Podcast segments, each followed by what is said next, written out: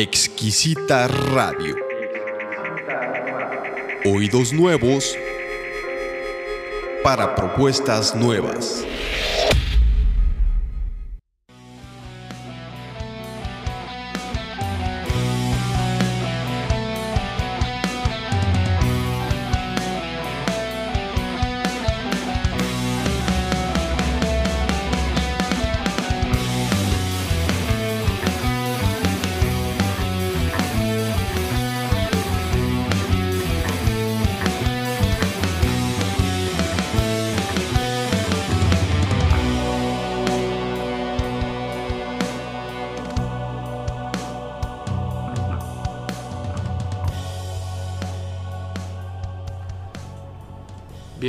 A Salir del Desierto, en donde platicaremos con personas asombrosas de temas relacionados con el amor, con la verdad y la libertad.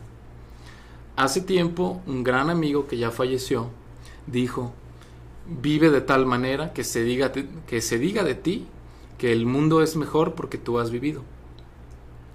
El día de hoy platicaremos con Alejandro Chávez, un ser humano extraordinario, inquieto, inteligente, y de esos que cambian el rumbo de la historia, que hacen que el rumbo de la historia cambie un poco, que sea mejor.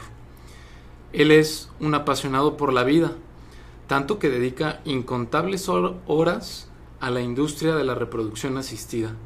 Él es médico, ginecólogo, subespecialista en reproducción asistida. Atiende familias con el profundo deseo de tener descendencia y que por alguna condición o enfermedad que les cause infertilidad no lo han logrado. Tener hijos es una de esas experiencias que cambian drásticamente la vida, que la llenan de tantos colores, sentimientos, matices y retos, que considero que es algo que se debe de hacer por vocación y que una firme y, y una firme convicción de que eso se desea. Dar vida a un ser humano, verlo crecer, ser su figura de referencia, presenciar cómo emerge la conciencia, cómo le van dando sentido, entre comillas, a la propia existencia, es la mejor experiencia que yo he tenido. Es por eso por lo que eh, participar en esta industria de atender médicamente a parejas con este deseo creo que es una de las tareas más nobles. Alejandro, además de su práctica clínica, es un emprendedor que ha logrado crear equipos multidisciplinarios de matemáticos, como él los llama, ingenieros en robótica, clínicos para integrar modelos matemáticos en productos que son coadyuvantes en el camino hacia el embarazo. En palabras más claras, él y su equipo hacen uso de tecnología de punta como la inteligencia artificial, la robótica, para mejorar el pronóstico de estas parejas con infertilidad. El día de hoy platicaremos un poco sobre el sentido de la vida, sobre la reproducción asistida en sí, algunos cuestionamientos éticos que se pueden escuchar por allí, de su práctica sobre el futuro, de la inteligencia artificial y un poco sobre el balance entre el trabajo y la vida. Si te interesa algún tema en particular, te invito a que vayas a la descripción del episodio, que navegues a lo largo de la entrevista, pero mi sugerencia es que escuches la plática de principio a fin, puede ser a ratitos, puede ser en el tráfico, como tú prefieras, y que nos des tu opinión. Si te gusta esta propuesta, hay varias maneras de apoyarme. Por ejemplo, puedes seguir a Salir del Desierto desde alguna plataforma de podcast, darle like a los episodios de YouTube, activar las notificaciones. Hay una fanpage en Facebook o en, Instagram. Eh, también les pongo una liga de PayPal por si quieres ayudar con los gastos de producción. Eh, también a mis invitados les pido que nos recomienden libros y les pongo las ligas en la descripción del episodio. Pero definitivamente la mejor manera de apoyarnos es eh, compartir la liga a personas que creas que pueden encontrar eh, valor al contenido. Pues muchas gracias por estar aquí. Por fin se nos hizo después de algún tiempo que te compartí algún episodio y me decías, ah, pues hay que hacer uno y sí, a ver cuándo grabamos uno, ¿no? Hombre, muchísimas gracias que sí, lo escuché, me interesó mucho y además es la, la relación que hemos construido y que me parece que es una persona súper interesante. El, este podcast, así que gracias por la invitación. No, hombre, gracias por estar aquí. Ahora sí que coincidimos que, te, que estás aquí en Guadalajara, que pudimos hacer esto. Este, perfecto, pues vamos empezando. Em, muchas veces, en algunas ocasiones, me pongo a reflexionar sobre la vida en sí, ¿no? Sobre el sentido de la vida, el sentido de, de, a veces a través de la muerte, ¿no? Cuando, cuando un ser cercano muere, en mi experiencia me pongo a pensar más sobre la vida y sobre su sentido, sobre la vida de la persona que fallece, qué hizo en su vida, lo reflexiono en la mía propia, qué he hecho, cuántos años me quedarán de vida, qué quiero hacer, en, qué actividades pongo mi, mi, corazón, mi alma, mi tiempo. Eh, eh, y, luego volteo a ver a, a, mi hijo, ¿no? Y también todo lo que ponía, lo que decía ahorita en la, en, el, en la introducción. Qué bonito es también eh, siento que hay como, como, como, algo especial pues en ser padres quizá es genético, quizá es parte de lo evolutivo que nos tiene que gustar tener hijos porque esa es la base de la evolución, ¿no? Pero aún así creo que hay algo un, poco más especial allí, ¿no? Como en criarlos, en amarlos, en cuidarlos, en verlos crecer. Al menos en mi experiencia personal es algo que se me hace eh, eh, fascinante y que, y, que, y que, me llena mucho de vida, ¿no? También. Y este... Eh, encuentro difícil creer que el propósito de la vida está exclusivamente en sobrevivir, que muchas, una gran parte de la humanidad parece que ahorita vivimos en un, en un, en un momento de esos, o en la historia pues en general, que tenemos que sobrevivir en lugar de como de, de, de vivirla plenamente, ¿no? Entonces tú que has visto tantos niños nacer, que has estado involucrado literalmente en, cumplir este tipo de sueños en tantas y tantas parejas, ¿Qué opinas? ¿Cuál crees que es el sentido de esto, pues? No tengo idea de cuál es el sentido de la vida. Pero retomando esto que dices de sobrevivir, tiene razón, creo que a veces todos se nos olvida que sabemos cómo va a terminar el juego. Todos nos vamos a morir.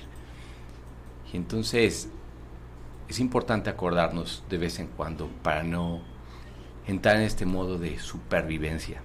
Tenemos que sacar lo mejor que podamos de esa experiencia de vida. Y creo que esto es lo que nos va a ayudar a trascender. Trascender con el ejemplo para nuestros hijos, los que tenemos hijos, como ejemplo para los que están alrededor de nosotros y vivir con entusiasmo la vida para transformar a, la humanidad en, algo más alegre. ¿no? Creo que a través del, ejemplo, de buscar la forma de gozar, es como podemos transmitir esto. Si vivimos sobreviviendo, creo que nos perdemos lo más importante de la experiencia, ¿no? Ya sabemos cómo va a terminar. No tiene sentido jugarle a que vamos a sobrevivir. No tiene sentido acumular, no tiene sentido navegar para donde nos lleve el viento o sea, creo que hay que tomar control, hay que tomar las riendas de nuestro destino. Y claro, hay suerte, hay factores que son independientes a nosotros, pero pues buscar la manera de, disfrutar el, camino. Todos vamos a sufrir, pero pues al final encontrar nuestras razones para, para seguir adelante. Claro, me, me, resuena mucho lo que dices de la felicidad, ¿no? Creo, yo también coincido contigo en, en, eso, pues que creo que el, el, objetivo último, y es algo en lo que me puse de acuerdo a la hora que platicamos mi mujer y yo sobre la paternidad, maternidad, decíamos que nuestro objetivo último con nuestra descendencia, pues es tratar de maximizar la felicidad que pueda llegar a tener, ¿no? ¿Cómo? Pues desde la educación también, ¿no? Pues que, este, educarlo en, en, en, en no hacerlo muy chiqueado, por ejemplo, porque eso finalmente le va a traer eh, frustraciones y cosas como, como, pues sí, o sea, coincido contigo en eso, de que creo que lo que debemos de perseguir en esta vida es ser felices y transmitirla. Pensando en los hijos también igual, ojalá supiéramos la fórmula para definir cómo queremos nosotros que terminen siendo nuestros hijos y, saber entonces cuál es el camino. Pero al final, también platicando con mi esposa, el acuerdo más o menos que tenemos es que mientras nosotros tomemos decisiones convencidos de que es lo mejor en ese momento para nuestros hijos, nos podemos equivocar. Pero finalmente es eso, aceptar que nos vamos a equivocar un montón de veces en las decisiones que tomamos, no solamente con los hijos, sino en las decisiones profesionales, en las decisiones de vida. Mientras las decisiones las hayamos tomado con conciencia y no pues, que la vida nos pase por delante y que la vida tome decisiones y que nuestra decisión sea por omisión, o sea, que lo que nos sea sea por omisión, por no actuar, por negligencia, por, por procrastinar, todo va bien. No importa si es una decisión equivocada tomada de manera activa. ¿Cómo fue que terminaste la medicina de la reproducción?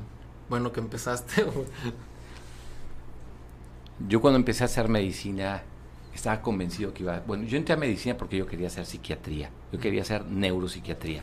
Siempre ha sido el, el, tema de cómo se construyen los sueños, cómo se construyen los pensamientos de las personas, qué es lo que termina dirigiéndonos a tener una forma de ser, de, de, reaccionar, actuar. Ha sido un tema que desde muy chico me, me, me entusiasmaba mucho. Entonces yo quería hacer psiquiatría. Después, cuando entré a la, a la carrera de medicina, llegué a la conclusión de que me, me, seguía gustando mucho el tema de la psiquiatría, pero la élite de la medicina era la cardiología. Fisiología es, es, física pura, no hay nada que machetear, todo es entender. Y una vez que entiendes principios básicos, es muy fácil entender cómo es, de qué va la, la cardiología. Entonces era la especialidad hacia la que me inclinaba hasta que empecé con la práctica clínica. Entonces, cuando uno va a un hospital y ve a una pareja o ve a una familia que está llorando, pueden ser muchísimas las cosas que estén pasando, ¿no? Puede ser que tiene un, un, familiar muy mal por cáncer, se acaba de infartar, tuvo un accidente, todas las razones. Pero si uno ve a una familia alegre, solamente hay un motivo, tuvieron un bebé. Y entonces, o sea, todavía me acuerdo de la imagen, y es una imagen real. Había una familia muy triste y había otra familia alegre y yo sabía lo que le estaba pasando. Fue como, claro, la ginecología es la parte más alegre de la medicina. Y después es, los hombres somos, en general, somos muy difíciles como pacientes. Entonces, a ver, si puedo tratar con mujeres, si puedo tratar con hombres, si puedo tomar la parte alegre de la medicina contra el resto de la medicina, estaba clarísimo para mí. Yo dije, voy a hacer ginecología. Y después, ya estando haciendo ginecología, llegué a la conclusión de que había tres momentos en la vida de la mujer en la que uno como médico puede cambiar el curso de las vidas. Y son las decisiones que tomamos alrededor del parto, durante la menopausia y cuando no se pueden tener hijos. Y cuando no se pueden tener hijos es y, y, podemos hacer algo, es como tocar con una varita mágica la vida de, de las personas.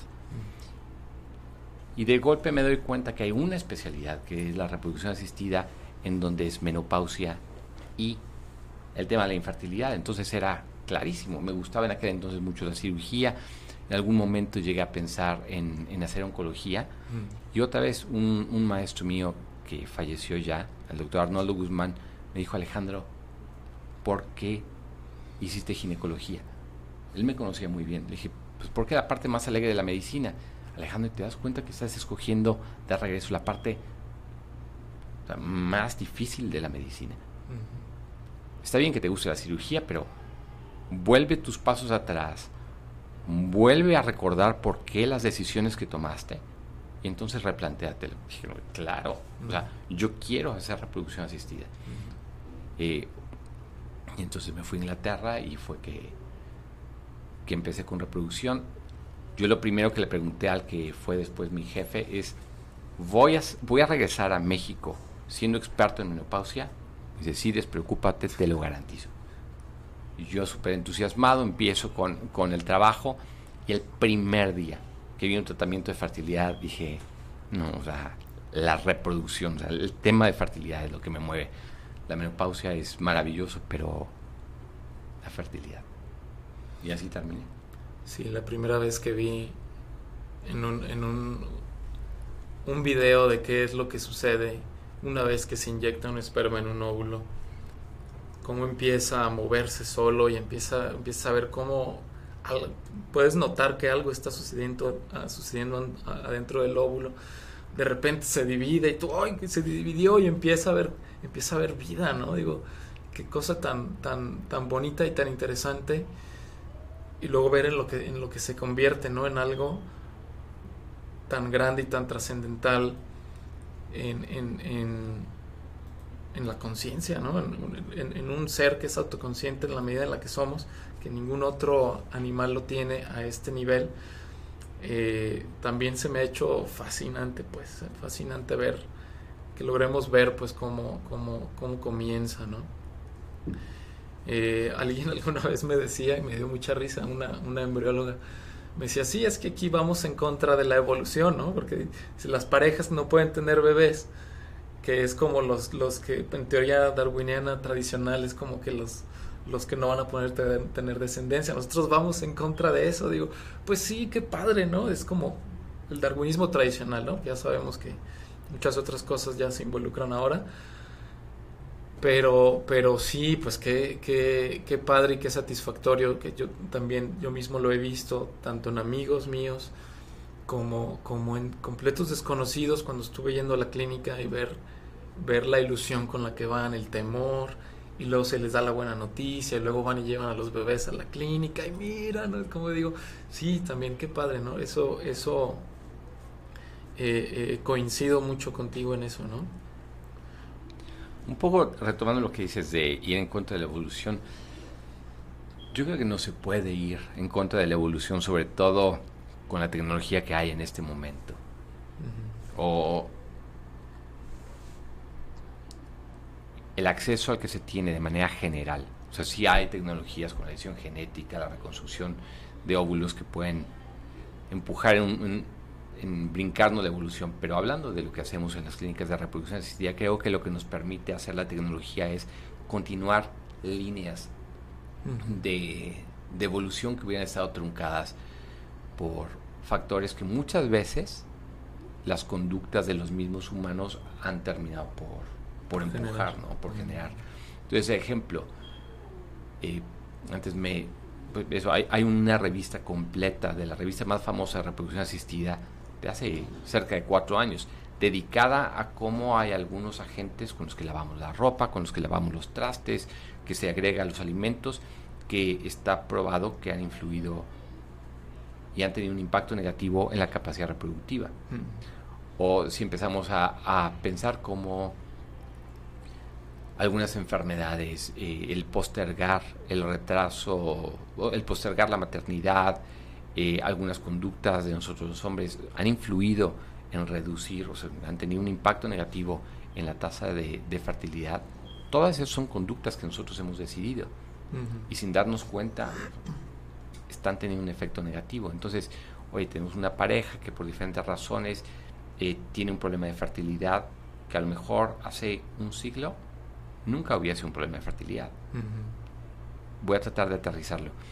En el 1800 el promedio de las mujeres tenían su primer periodo a los 18 años. Mm. Se casaban alrededor de los 18 años y tenían su primer hijo alrededor de los 20 años. Y se morían en promedio a los 45 años. En promedio tenían 10 embarazos.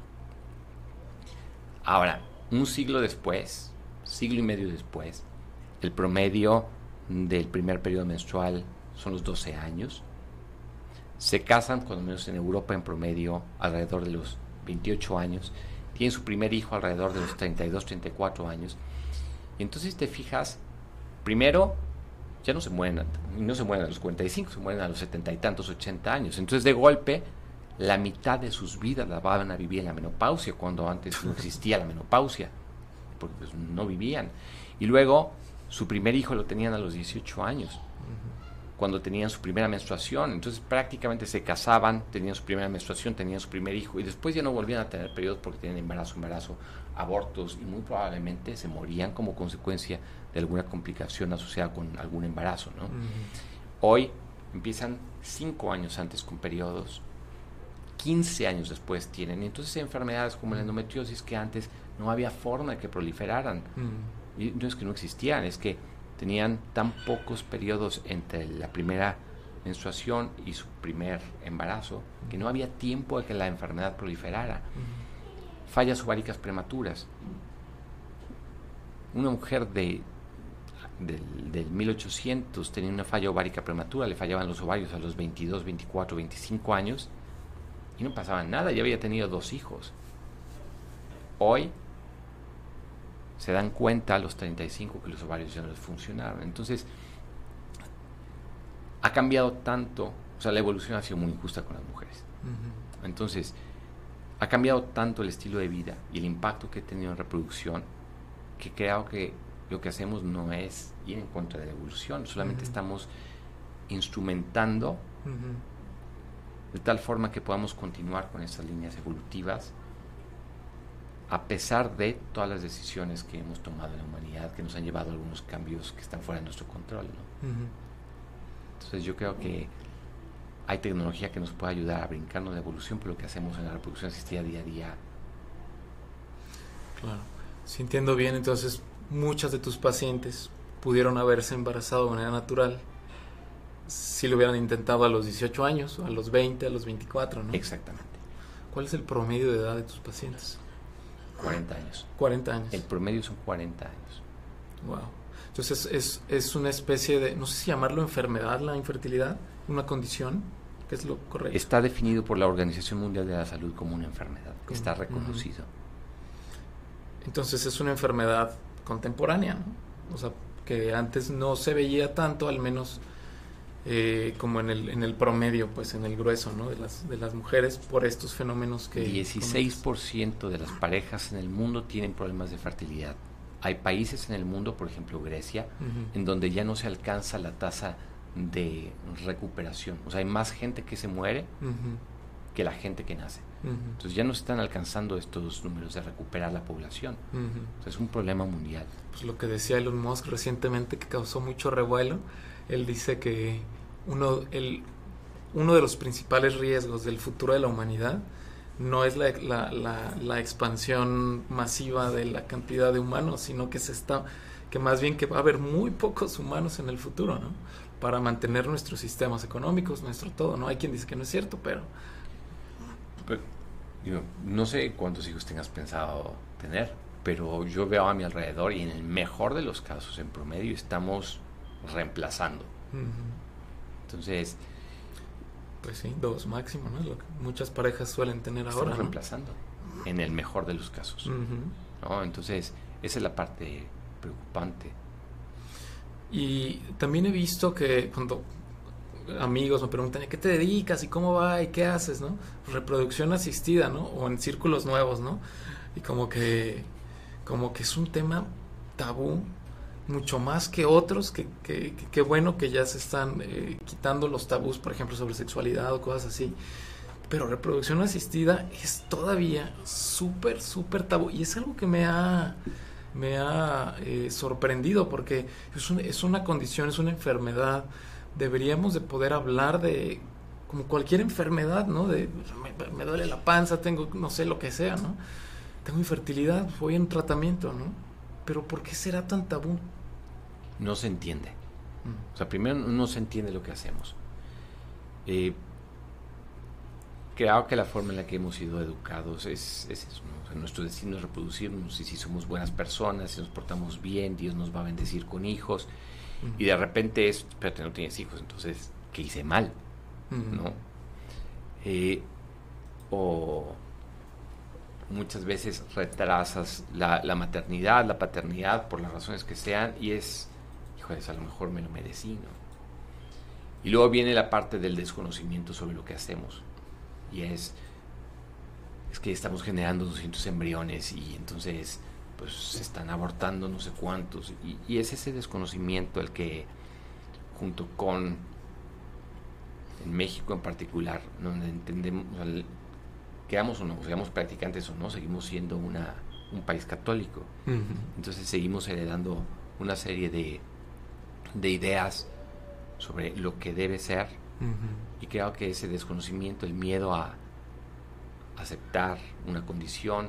En México no se ha reconocido como enfermedad. Mm. También yo creo que porque tiene un montón de implicaciones. ¿no? En el momento en que tú reconoces un problema como una enfermedad, el gobierno Las- adquiere una serie de responsabilidades, ¿no? Las aseguradoras. Y además tenemos una- un sistema de, de salud de cobertura universal y las aseguradoras tendrían que, que, que cubrirlo. Entonces pues, no se ha hecho mucho por aceptarlo como una enfermedad en México de manera abierta, el que todo el mundo asuma sus responsabilidades, más la carga religiosa de un país católico y que no hemos levantado la cabeza. No hay países como en Bélgica en donde 8 de cada 100 bebés que nacen hoy son producto de reproducción asistida. 8%. ¿Es la tasa más alta? junto con Israel. Ah. Entonces, y, y en otros países, Estados Unidos es el 1%, uno de cada 100 bebés son producto de reproducción asistida, Australia 1%. Entonces, es, es eso.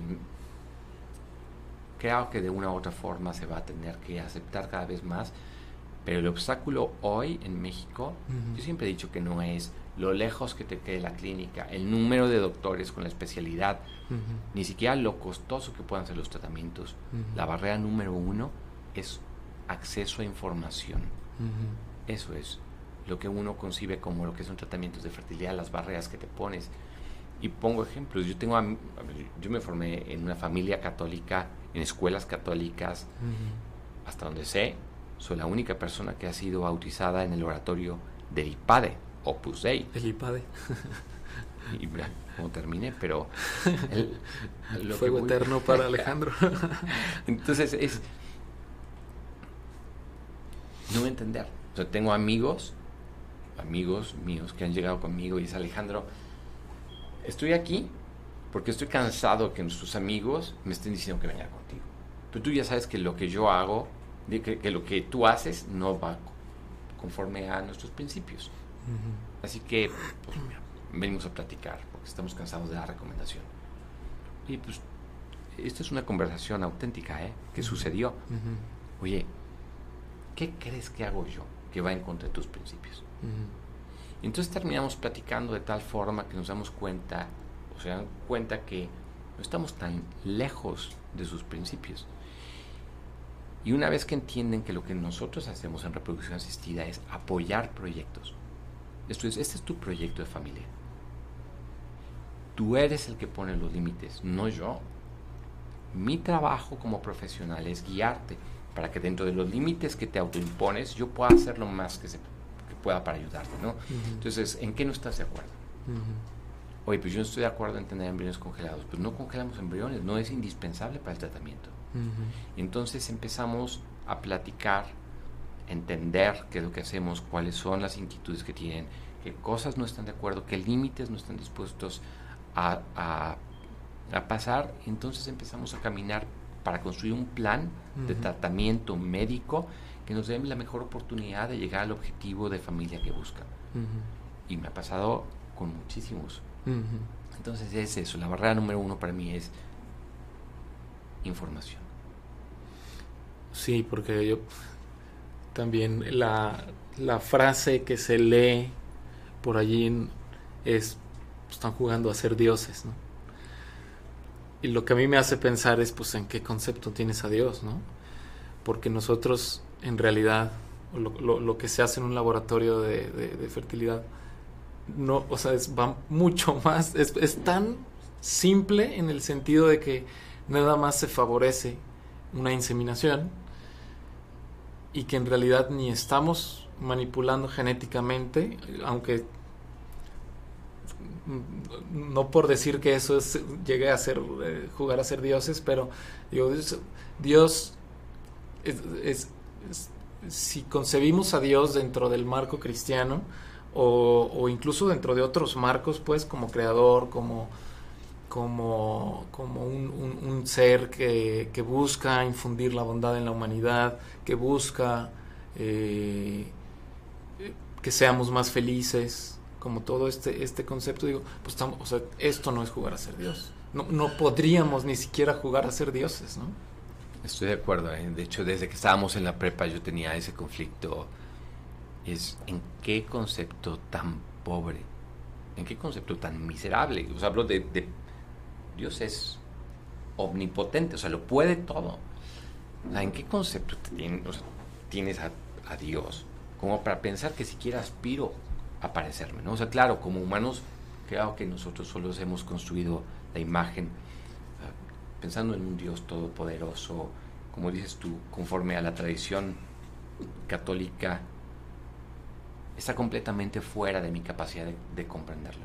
Y como no puedo comprender el concepto de Dios, lo tengo que construir a través de la forma en la que yo entiendo la realidad, en la que entiendo mis limitaciones. Y entonces yo voy a tratar de parecerme a ese Dios, ¿no? Entonces vamos construyendo. Ahora, si tú crees que yo puedo alcanzar eso, híjoles, qué triste idea tienes de Dios, ¿no? Ahora, pensando en otras religiones, o sea, y que para mí es como el complemento de, mi limitada capacidad de entender a un Dios. Un día estaba con un, tipo que es una leyenda en la reproducción asistida, y Masashige Kuwayama. Estábamos en Japón, tuve la fortuna de durante un tiempo de mi vida tener una muy buena relación de amistad con, con él y estábamos en, un templo en, en Kioto, un templo que es el templo del Buda de las mil y un manos. Y entonces estando en el templo, una escultura enorme de un Buda que tenía un montón de manos, y en cada mano tenía diferentes figuras, ¿no? Tenía la figura de un agricultor, la figura de diferentes, diferentes profesiones. Y entonces me explicaba que el número 1001 en el oriente es sinónimo de infinito. Entonces el Buda de las mil y un manos significa el Buda de las manos infinitas. Y la representación de esa escultura es que es un Buda que tiene un número infinito de manos para cacharnos cuando estamos cayéndonos. Y que la escultura tiene representadas diferentes profesiones, porque cada una de estas profesiones son las herramientas de las que se vale Buda para, para no dejarnos caer. ¿no? entonces él es un tipo admirable, muy soberbio, pero dentro de esta es, dice, y yo quiero pensar que yo soy una de estas manos, que lo que yo he logrado a través de la vitrificación, la congelación de, de óvulos, es solamente una mano de Buda, que es una, un este número infinito de manos que ayuda a las parejas a poder tener bebés. Entonces creo que es eso, somos, incluso si queremos ser muy soberbios, un instrumento de Dios para aliviar dolor, para permitir que las líneas evolutivas que se pueden bloquear de gente que tiene muchísimo amor, que tiene ese deseo inmenso de trascender a través de hijos, de, dar amor, de regalar amor, de tener hijos producto del amor, o sea, que pueda suceder. En el mejor de los casos somos un instrumento. Sí, em,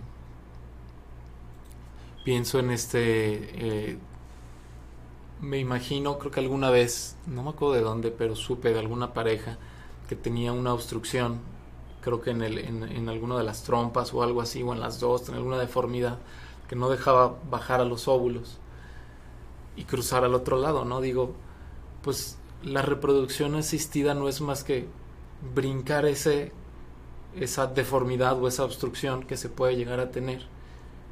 Se brinca, por decirlo así, se vuelve a colocar en donde va y listo, ¿no? Digo, ¿en, dónde está, en dónde está la, la brujería allí, ¿no? O sea, y nos podemos a pensar, pues a ti te da apendicitis y pues buena suerte, ¿no? O sea, ¿por qué tendrías que acudir a un, a un médico?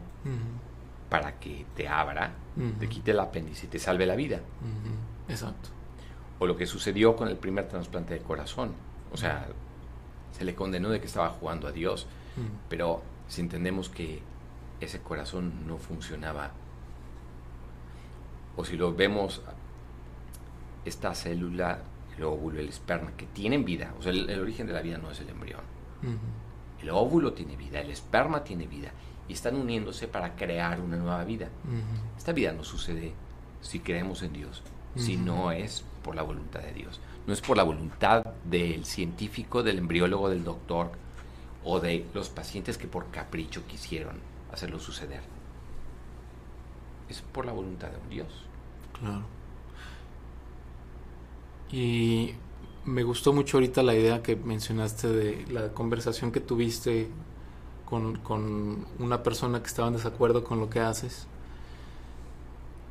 Qué interesante también, porque de hecho también las conversaciones que yo he tenido con algunas personas, el principal problema pues es generar embriones, que luego los congelas y a lo mejor los olvidan y a lo mejor hay algo...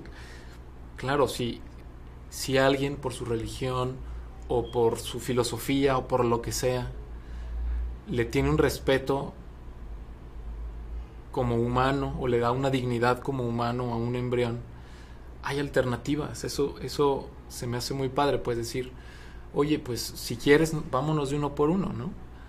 A lo mejor va, va a incurrir en algunos costos adicionales, a lo mejor por cuestiones prácticas, de lo que sea, pero saber que hay alternativas se me hace eh, eh, muy padre, pues, para incluso para las personas que tienen este tipo de limitaciones, que se vale, pues creo que se vale creer o, tenerle respeto a un embrión, verlo como humano, este, pues quizá... Yo creo que la medicina ya pasó hace muchos años de ser aquella medicina paternalista en donde el doctor te decía lo que tenías que hacer y lo que estaba bien y mal, no pensando en tu salud. Esto en la reproducción asistida, en la fertilidad, estamos, o sea, vamos, no soy cardiólogo. Si fuera un cardiólogo y tú me traes a un tío tuyo que se acaba de infartar, no te voy a preguntar qué opina, le voy a salvar la vida y después platicamos. Esto es un proyecto. Entonces, insisto, como doctor, lo más que puedes hacer, lo mejor que puedes hacer, es definir un plan de tratamiento conforme al plan de familia de esta, de esta persona o de esta pareja. Cualquier otra cosa que salga de eso, yo creo que no funciona, porque no podemos pasar esos límites. Entonces, es conocerse, es entendernos. Y afortunadamente la tecnología hoy nos da oportunidad de que haya muchas opciones para estas, para estas personas, para los pacientes. Claro. Sí, yo a la hora de cuando comencé en este en esta industria y platicaba mucho con los embriólogos porque me causaba mucha mucha curiosidad, pues esto cómo lo veían ellos, cómo lo lo cómo lo internalizaba, ¿no? Platicaba mucho con, con algunos de ellos y este y yo mismo ver y presenciar cómo, al menos allí en la clínica en la que, en la que estuve en New Hope, ver cómo los tratan con mucho cariño y con mucho respeto y, y, los embrioncitos y cómo se ponen bien contentos cuando especialmente con parejas difíciles que llevan dos o tres transferencias y que no y que no han pegado y no han pegado de repente es una fiesta es una fiesta la clínica no entonces sí ese tipo de, de, de felicidad y de ver también cómo todo un equipo puede aportar una parte muy humana, pues, muy, eh, pues sí, de respeto a lo que están hasta cierto punto manipulando, que no es más que pasarlo de un medio a otro y cuidarlo y este, ponerlo en la incubadora para que no le dé frío o calor, porque si no así le va. O sea, este tipo de cosas, este, pues casi como cuidar un bebé, ¿no? Se me hizo este, eh, muy, muy bonito, pues. Yo creo que uno de los grandes logros mm, de la clínica de New Hope es que las personas que empezamos con el proyecto logramos transmitir esa, esa filosofía de trabajo en el laboratorio en particular y es el respeto, respeto no solamente para las células, los embriones, para los proyectos de familia de las parejas, la alegría de, de de poder participar en un momento tan mágico, ¿no? y, sí. Y también en los momentos tristes.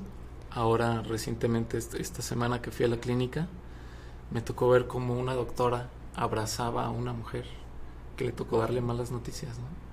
Y dije, qué bonito también, pues, que empaticen también en esos momentos en los que no sé qué tipo de mala noticia le haya dado pero es difícil también encontrar doctores que se paren y te abracen, pues, o doctoras, en este caso era una doctora. Yo siempre le digo, si yo fuera mujer, tú serías mi ginecóloga, le digo, pero, este, o sea, ese tipo de, de, cosas y de, y cómo se crea la vida pues desde, desde un ambiente muy humano, muy bonito, muy respetuoso. Eh, personalmente me ha hecho que me guste pues la industria, ¿no?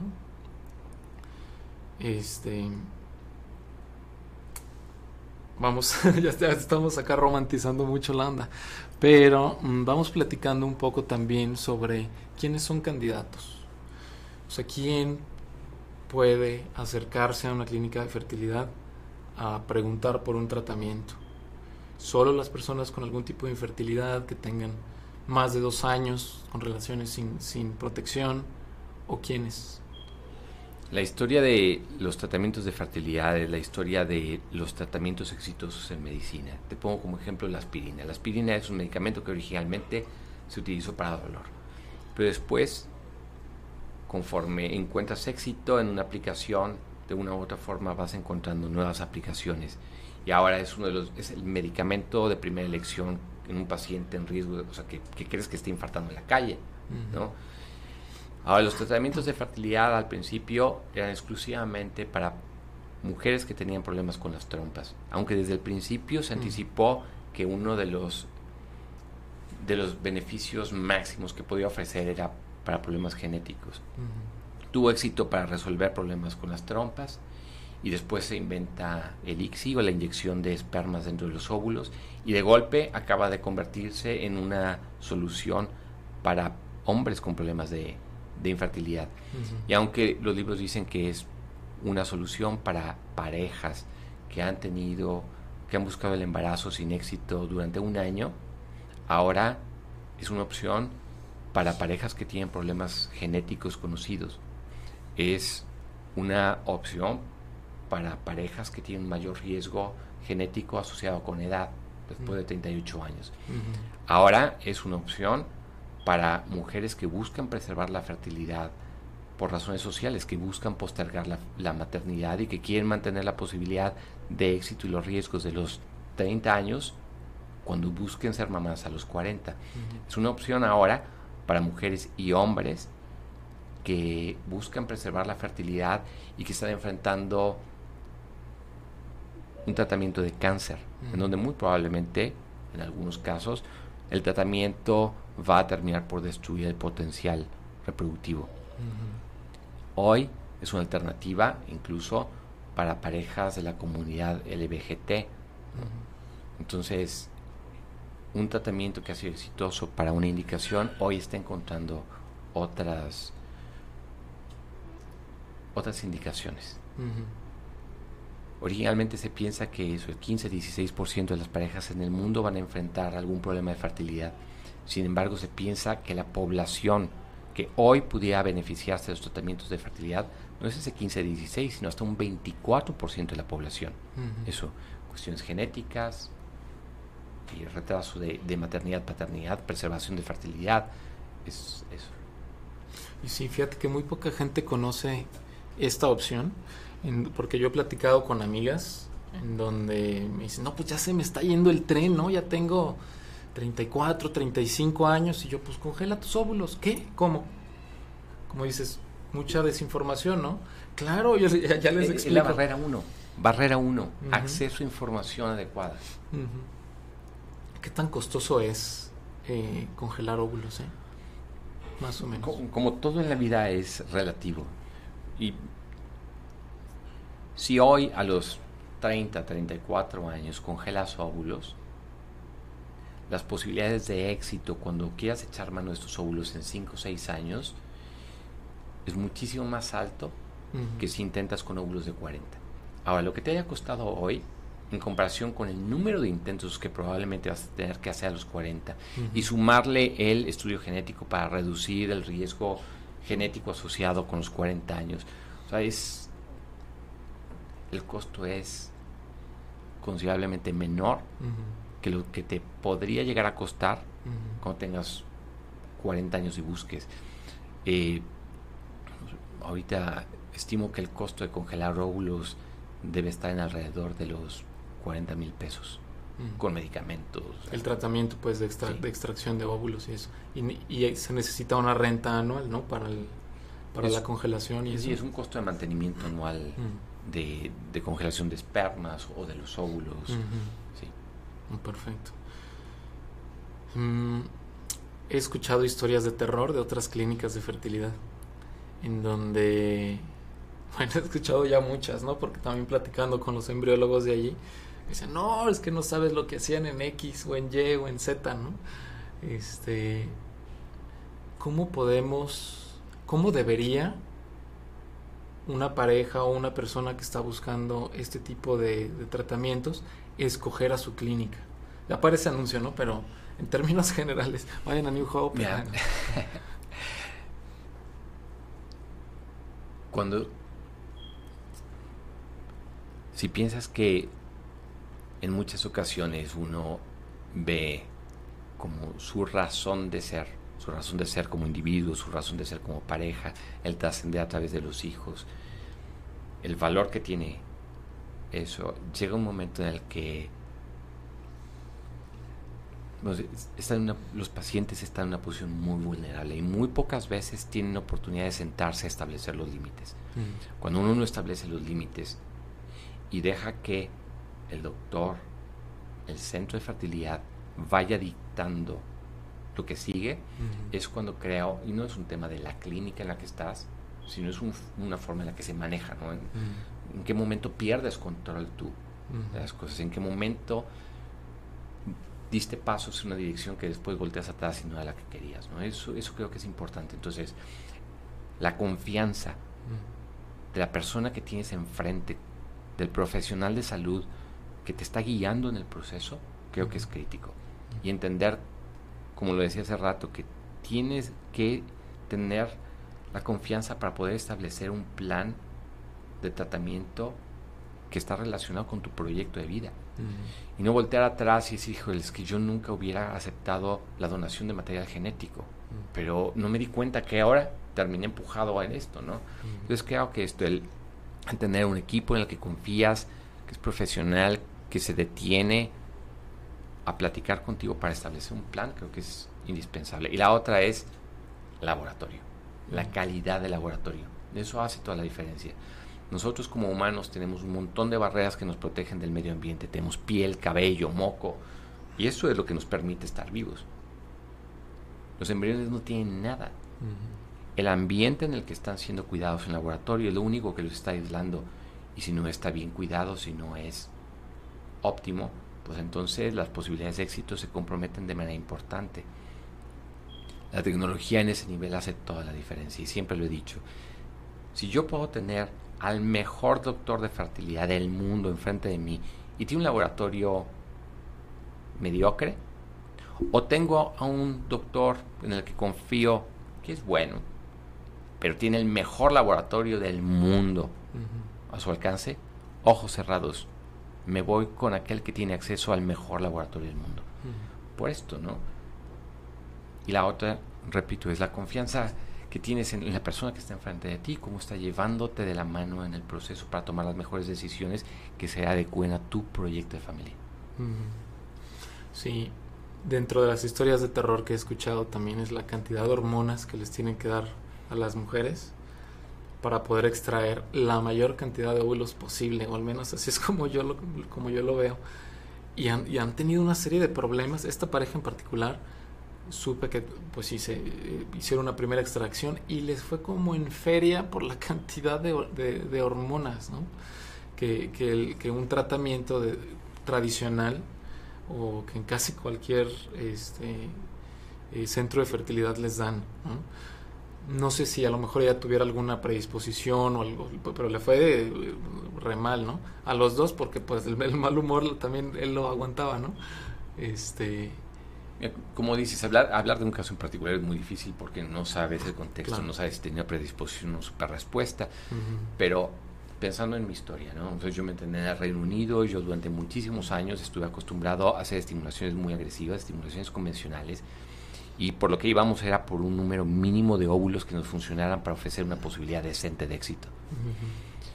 Pero cuando uno voltea atrás y ve la historia de la reproducción asistida y ves que no sé, el, nacimiento del primer bebé de fecundación in vitro en el 78 fue un ciclo natural, el óvulo lo sacaron por la paroscopía. Después de decenas en plural de intentos fallidos, dices, híjoles, o sea, pues qué difícil era, ¿no? Porque tú ves los laboratorios en fotografías de, de, aquel, de los 70 y los ves con corbata, bata, o sea, es un laboratorio primitivo. Volviendo a las condiciones de cultivo, ¿no? El medio ambiente en el que crecen estos embriones, eran primitivos. Entonces, ¿qué es lo que necesito yo? Yo necesito compensar por esta pobre tecnología, entre comillas, y la única forma de compensar es generando más óvulos. Y entonces se empieza a investigar para mejorar las técnicas de laboratorio, se empieza a investigar para superproducir óvulos y la industria farmacéutica avanzó mucho más rápido que las técnicas de laboratorio. Entonces de golpe tengo medicamentos que me dan la oportunidad de generar muchísimos óvulos. Entonces, pues ya no importa si uno de cada 10 o uno de cada 20 óvulos me va a dar un embrión, ¿no? Porque ya tengo esa capacidad de producir ese número de óvulos. Lo que empieza a pasar en Europa sobre todo es que empiezan a mejorar muy rápido los laboratorios y ahora de estos 10 óvulos que tienes ya no generas uno, ya generas 5 embriones. Pero pues siguen siendo embriones de calidad regular, mete todos. Y por ahí pegaba uno. Siguen mejorando los laboratorios. Entonces pones 5 y ya pegan 2. Siguen mejorando los laboratorios, ya pegan 3. Híjoles, pues espérate, ya no podemos transferir tantos embriones. Pero es que se nos están muriendo todos los que congelamos. Y de golpe llega este señor que te platicaba, el japonés Kuwayama, reinventa la tecnología que se usa para congelar y ahora la inmensa mayoría de los embriones sobreviven. Entonces ya no tenemos que transferir ni 5 ni 3. Y entonces ahora tenemos mejores laboratorios y la pregunta es, ¿de verdad tenemos que seguir tratando a los pacientes como se trataban en los 70s, en los 80s? Súper agresivos en las estimulaciones, cuando tenemos laboratorios que tienen otras capacidades de generar embriones, de generar mejores resultados. La respuesta yo creo que es no. Ahora, si un laboratorio sigue atrapado en los 90, si un laboratorio sigue atrapado en principios del 2000, pues sí, desafortunadamente tendrán que vaciar la farmacia de medicamentos para seguir persiguiendo el mayor número posible de óvulos. Cuando el laboratorio está en el siglo XXI, cuando el laboratorio está entrado en la tercera década del siglo XXI, pues la verdad es que lo que tenemos que hacer es concentrarnos en tener la mejor calidad de óvulos sin preocuparnos por el número. Claro. Entonces, entiendo que la proporción de éxito por óvulo extraído ahora es mucho más alta que hace tiempo.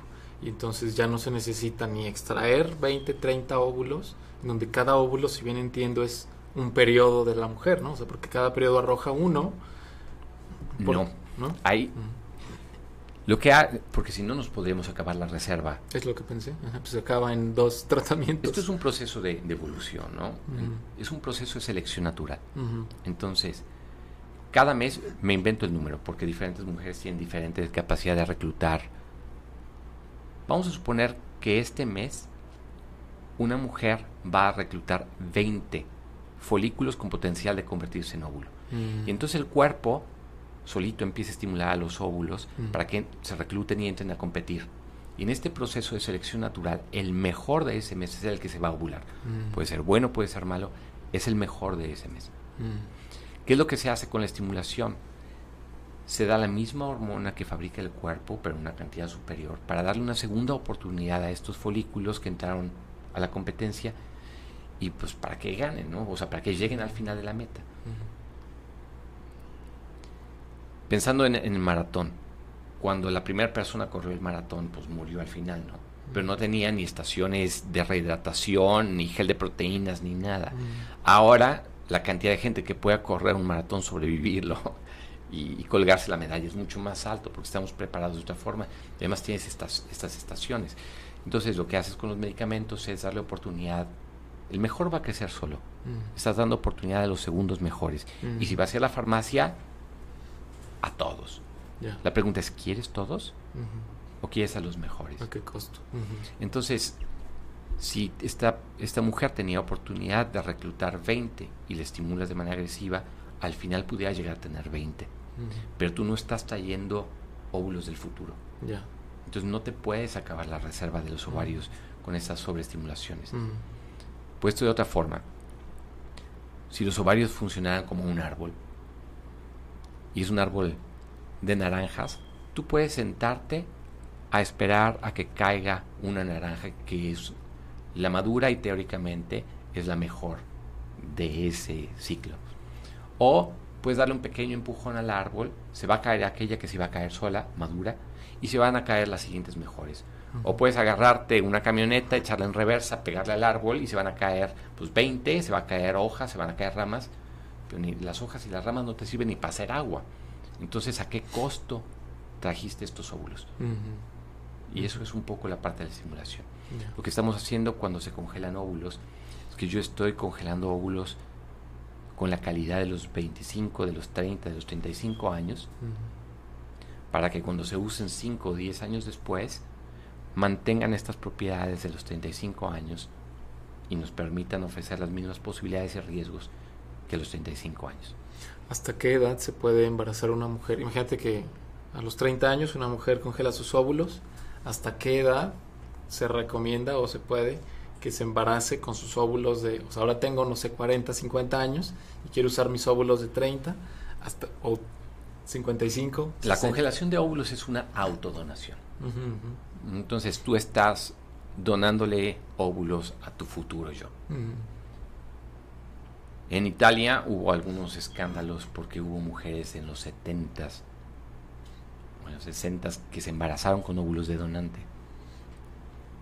Entonces, bueno, vienen nuestras historias, ¿no? Que es eh, el, bienestar de, de, la persona que está por nacer y, bueno, pequeños escándalos que hubo como consecuencia de esto. Lo que es importante entender es que una cosa es la capacidad técnica que tengas para lograr el embarazo una mujer de 60 años, mm. porque el óvulo tiene 25, 30, 35 años. El útero lo puedes preparar hormonalmente y va a responder muy probablemente. Y otra cosa es qué edad tiene el corazón, los pulmones, el hígado, el riñón de esta paciente, ¿no? Y entonces los riesgos médicos asociados con el embarazo en la quinta, sexta década de la vida son diferentes. Y esto es, insisto, es a qué costo o a qué precio se va a lograr este embarazo, ¿no? Va. Entonces se, extraen óvulos, se, consigue semen también de, de alguna u otra manera y se inserta un esperma en el óvulo, ya sea por inyección o por otras técnicas eh, pudiéramos decir, o más bien, ¿en qué momento podemos decir que comienza la vida humana? Para mí la, vida humana es una línea. Y hay diferentes ramas. En algún momento se interrumpen las ramas que pues deja la familia hablando de esta línea evolutiva, se detiene, ¿no? Pero la vida es un continuo. Como te decía, el óvulo está vivo. El esperma está vivo Ahora, cuando se unen, cuando se logra generar una fecundación, entonces se genera una nueva forma de vida, en donde se recombina el material genético. Este embrión tiene potencial de lograr un embarazo. Se considera, dependiendo de dónde lo leas, que hasta el 75% de los óvulos fecundados terminan en un aborto. Muchísimos ni siquiera se enteran los pacientes porque son pérdidas súper tempranas, en donde, uy, tuve un, periodo un poco más abundante, tuve un periodo que se retrasó un poco, pero pues ni siquiera te hiciste prueba de embarazo, no te enteraste. la, la tasa de pérdida espontánea es altísima. Entonces, este embrión tiene el potencial de convertirse en un embarazo y el embarazo, pues también hay un montón de causas que pueden detener el embarazo. Entonces, este embrión tiene el potencial de convertirse en un individuo. Y eso es otra historia. Un embrión no es un individuo. Tiene ese potencial de convertirse pues, en, lo que somos nosotros. Pero nadie lo, puede garantizar.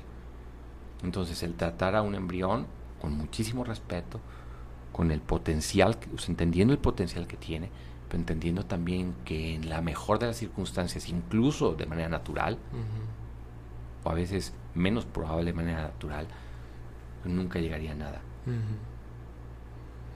Perfecto. Dime. Y depende de qué ángulo le tomas, ¿no? Si recuerdo bien, que, o sea, depende de religiones. Hay alguna religión, nombrarlas que es una persona a partir de que nace la cabeza. También. Y es una de las religiones que dieron origen a la nuestra, ¿no? Hay otras que, pues hasta que llora, hay otras que en el momento de la, de la fecundación, en el momento de la concepción, eh, depende un poco de, del perfil. Sí, yo también ahora en la experiencia del embarazo de, mi esposa, también a partir de las eh, siete meses, de las treinta y tantas semanas, el bebé en realidad ya pudiera vivir sin la mamá, pues allá pudiera sacarlo y alimentarlo y, y pudiera continuar. a mí me hizo pensar mucho en eso. ¿Por qué? ¿Por qué denominamos eh, que el ser humano empieza a existir cuando nace? Porque lo podemos ver, ¿no? O algo así. Pero las mujeres lo empiezan a sentir desde mucho antes, ¿no? O sea, se, se mueve, patalea y hace cosas. Pero a lo mejor voy a decir una burrada, ¿eh? pero desde, desde mi perspectiva y mi experiencia, en realidad la única diferencia del bebé dentro de la madre y fuera es la forma en la que se alimenta. Y ya empieza a percibir más cosas y lo, sensible y ya se puede estirar, ese tipo de cosas. Pero no me parece una diferencia tan importante como por ejemplo el desarrollo de un sistema nervioso o cómo se va desarrollando una conciencia. O sea, ¿qué, ¿qué nos hace más humanos? ¿Salir de un vientre o desarrollar una conciencia? O sea, cambiar la forma de alimentación o... Si te fijas, estamos hablando otra vez de tecnología. Porque hace 100 años, o sea, prácticamente, o sea, un bebé nacía a las 34 semanas, estaba muerto. Y después va mejorando la tecnología y son las 32. Y luego empiezas a ver desde qué semana de embarazo han nacido bebés que han sido rescatados y que hoy son individuos. O todo depende de la tecnología. Entonces, si nos vamos a un extremo, va a llegar un momento quizá en el que pueda concebirse la vida fuera del cuerpo y mantenerse fuera del cuerpo con placentas artificiales. Y eso los hace menos humanos. Yo creo que no. Entonces, creo que cómo concibes al individuo, o sea, el concepto de individuo está, está relacionado con el nivel de tecnología que existe, ¿no? O para muchos sus creencias, o sea, sus, su creencia religiosa. Creo que la pregunta obligada siguiente de esto y que sigue siendo un, un tema a nivel internacional es sobre el aborto, ¿no? En donde se ha discutido muchísimo sobre el tema, hay, hay, incluso discusiones muy acaloradas entre unas posiciones y otras, como pues, somos humanos, pues. Eh, que ya es un que ya es un individuo que no es un individuo que no te estás dando cuenta de que de, de, en qué condiciones van a ser el bebé que si es cuerpo de la madre o no es cuerpo de la madre ¿qué piensas tú de eso? Eh? de este tipo de argumentos de este tipo tú que estás tan involucrado en, en, en, esta área yo creo que en el sentido más estricto uno no puede convertirse en un individuo si no tiene la oportunidad de salir de, del vientre de manera en el que pueda ser independiente, ¿no? O sea, independiente o alimentarse no, no a través de, del cuerpo de la mamá. O sea, hablando del concepto de, individuo. Y para eso todavía falta muchísimo para convertir, para desarrollar una personalidad, para ser individual, para convertirte en un individuo. Eso es un tema. Ahora, la parte de del aborto, yo soy pro vida en ese sentido, ¿no? O sea, es la vida o sea, hacer lo posible por la vida, eh, como dirían algunos, hasta sus últimas consecuencias. Cuando menos eso es la idea con la que yo me formé como médico y la filosofía con la que yo quería hacer oncología, la vida hasta sus últimas consecuencias, como la vida como valor supremo. Sin embargo, creo también que es importante entender que el individuo, que el ser humano, debería gozar en la medida de lo posible, estar protegido y, tener garantizados una serie de derechos. Yo no estoy diciendo que todo aquel que vive en un núcleo de familia amado va a terminar siendo una buena persona. Y tampoco creo que todo aquel que nace en desventura y en situaciones de desventaja va a terminar siendo un desgraciado, ¿no? O sea, hay de los dos. Sin embargo, o sea, que la decisión del aborto, y en ocasiones, irónicamente, la decisión opuesta de someterse a un tratamiento de fertilidad, son decisiones que son muy fáciles de, de, ser criticadas. De ser criticadas sobre todo por aquellos que no están viviendo el problema. Entonces, hay un autor que me gusta muchísimo, que es Goethe, y en uno de los pasajes de Werther, Las desventuras del joven Werther, hay una discusión ¿no? sobre el suicidio. Y, y, en esto va un poco de, es que hay que entender que hay un momento en donde el alma ya no puede más. Y decirle, es que hubiera esperado al día siguiente que iba a amanecer un día soleado es como decirle a un paciente enfermo, híjoles, no se hubiera muerto. Al día siguiente se inventó la cura para la enfermedad que tenía. Uno no puede tomar control de eso. Entonces yo creo que el criticar, el someterse a un tratamiento de fertilidad o el extremo, el decidir un aborto sin estar viviendo el problema, no se debería hacer de entrada. O sea, creo que no, uno no puede criticar las decisiones de otros cuando uno la está viviendo, ¿no? Uno no sabe la angustia en la que se puede estar viviendo, uno no conoce de fertilidad, de aborto, de la razón que sea, ¿no? De eutanasia, o sea, todas estas situaciones extremas, creo que no se pueden juzgar si uno no ha pasado por el evento. Y en ocasiones uno creo que toma las decisiones pensando ni siquiera de manera egoísta, sino en el futuro de aquellos que están por venir pongo un, ejemplo, ¿no? Vamos a pensar que una pareja que tiene un hijo sano, se embaraza nuevamente, recibe la noticia con gran gozo y en algún momento, vamos a poner semana 18 de embarazo, que le hacen un ultrasonido, se dan cuenta que el bebé tiene un problema. Se dan cuenta vamos a ponerlo semana 10, en donde todavía en algunos lugares como Ciudad de México está permitido el aborto. Se dan cuenta por un estudio genético que el, que el embrión, que el bebé viene con un problema genético, una trisomía del 18. Mm. Eso no es compatible con la vida. Sin embargo, puede llegar a término. Mm. No va a vivir más allá de seis meses si es que sobrevive al nacimiento. Por qué es por lo que va a pasar esa pareja, por qué es por lo que va a pasar esta familia. ¿Cuál va a ser? Yo no estoy diciendo que no pueda construirlo en una mejor persona, este niño que tiene la desventura de a los seis años vivir la muerte y la amargura de los papás durante el embarazo porque saben que están llevando un bebé que no va a llegar a término, que no va a vivir.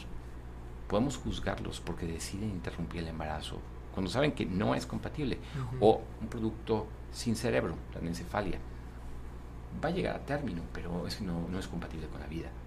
Tiene que vivir la mujer el embarazo completo. Entiendo que no todos son situaciones extremas, pero insisto, mi, posición es pro vida, va, pero, pero tratando de ponernos en la posición de una mujer que tiene un embarazo producto de violencia. Yo no estoy diciendo que no pueda llegar a amar al bebé que va a tener, ¿va? Pero ¿qué tal si lo único que representa a ese individuo es un recordatorio constante de aquello que vivió? Entiendo que, el bebé no tiene la culpa, pero ¿y ella? Entonces, y si yo no estoy diciendo que se justifique o que no se justifique, solamente creo que afortunadamente la mayoría de aquellos que podemos opinar no hemos vivido una situación extrema y que no podemos juzgarla. Eh, y afortunadamente yo no tomo esas decisiones, ¿no? Al final creo que es una parte importante. Nosotros como sociedad, ¿qué posición tenemos? Y al final, esta posición que tenemos la expresamos a través de las elecciones de nuestros representantes y entonces estos a su vez ponen a discusión esperamos, con gente técnica altamente capacitada, en discursos de otro nivel, que al final es lo que se convierte en las leyes que nos rigen, ¿no? Entonces yo creo que de manera individual es, pues todos tenemos posición, pero afortunadamente no es, no, la mayoría no estamos en posiciones extremas. Claro, y desafortunadamente vivimos en una estructura social en donde se tiene que poner una ley y se tiene que aplicar a todos. Porque no existen leyes individuales. Y es en donde viene. puede y es en donde vienen las discusiones como el tema americano o aquí, ¿no? Si nos vamos para atrás, una pregunta que me haría yo es: ¿cuál es el propósito de las leyes? La convivencia, ¿no? La convivencia sana, la protección de los más débiles, la igualdad. Y entonces, si nos empezamos a, a dirigir en ese sentido de la igualdad, pues también una de las tareas de, la, de, las leyes tendría que ser el reducir la brecha entre aquellos que tienen más y los que tienen menos. Y entonces, pensando en el tema del aborto, en el tema de la reproducción asistida, ¿qué pasa si en un estado, en, en México, en Estados Unidos, en donde sea, está prohibida, está prohibido el aborto? Entonces la pregunta ya no es qué dice la ley, la pregunta es, ¿con qué recursos cuentas? ¿Cuento con recursos suficientes para agarrar un avión, irme a Ciudad de México y entonces interrumpir el embarazo? O en Estados Unidos, a ver cuáles son los estados en los que sí está permitido. Agarro un avión, pago lo que sea, aunque no esté cubierto por mi, por mi seguridad, y está. La, ley no me aplicó a mí. La ley le aplicó a los jodidos que no pudieron. Entonces es súper fuerte, ¿no? Porque entonces la ley no está cumpliendo esa función. La ley está marcando cada vez más la diferencia entre los que tienen y los que no tienen. Y con la reproducción asistida pasa hoy y cada vez conforme aumenten las tecnologías disponibles se va a agrandar esa brecha. Porque, pongo un ejemplo, Reino Unido. En Reino Unido y en otros países europeos no está permitido seleccionar el sexo del embrión que vas a transferir. Se pueden hacer estudios genéticos, pero nadie te puede decir el sexo para que no tomes una decisión con base al sexo. Pero si yo sí o sí quiero tener una niña, yo agarro un avión y me voy a España. Y en España está permitido. Entonces, ¿a quién le aplicó la ley? La ley no fue pareja. Vamos a irnos a un caso menos, entre comillas, superficial. ¿Qué pasa si yo tengo una enfermedad mitocondrial? y resulta que en el país en donde yo estoy no está permitido un tratamiento de donación de óvulos o un tratamiento más sofisticado como un reemplazo mitocondrial. Pues ni modo, me aguanto y me arriesgo y a ver si tengo un hijo sano o no. Ahora, si yo tengo recursos, tengo acceso a la información, tengo la, la libertad, la apertura mental para, para aceptar otras opciones, otras alternativas de tratamiento, tengo los recursos económicos, yo agarro un avión y me voy a un lugar en donde esté permitida la donación o en donde esté permitido un tratamiento de reemplazo mitocondrial que me permita mantener mi material genético y tener bebés sanos. ¿Fue justa la ley? ¿O agrandó la brecha entre los que tienen más y los que tienen menos? Y si pensamos que otras tecnologías no tienen marcha atrás, como la edición genética. No estoy diciendo en su forma actual, ¿no? que todavía es muy primitiva. Es una super tecnología con gran capacidad, pero todavía no tenemos control entero. Pero va a pasar. Y entonces, ¿lo vas a permitir o no lo vas a permitir? Y como país, es eso, es, pues claro, como sociedad tenemos que enfrentar, entender las tecnologías para poder decidir qué tipo de sociedad queremos ser, hacia dónde queremos dirigirnos y no cerrar los ojos para abrir los ojos del mundo que no vamos a reconocer.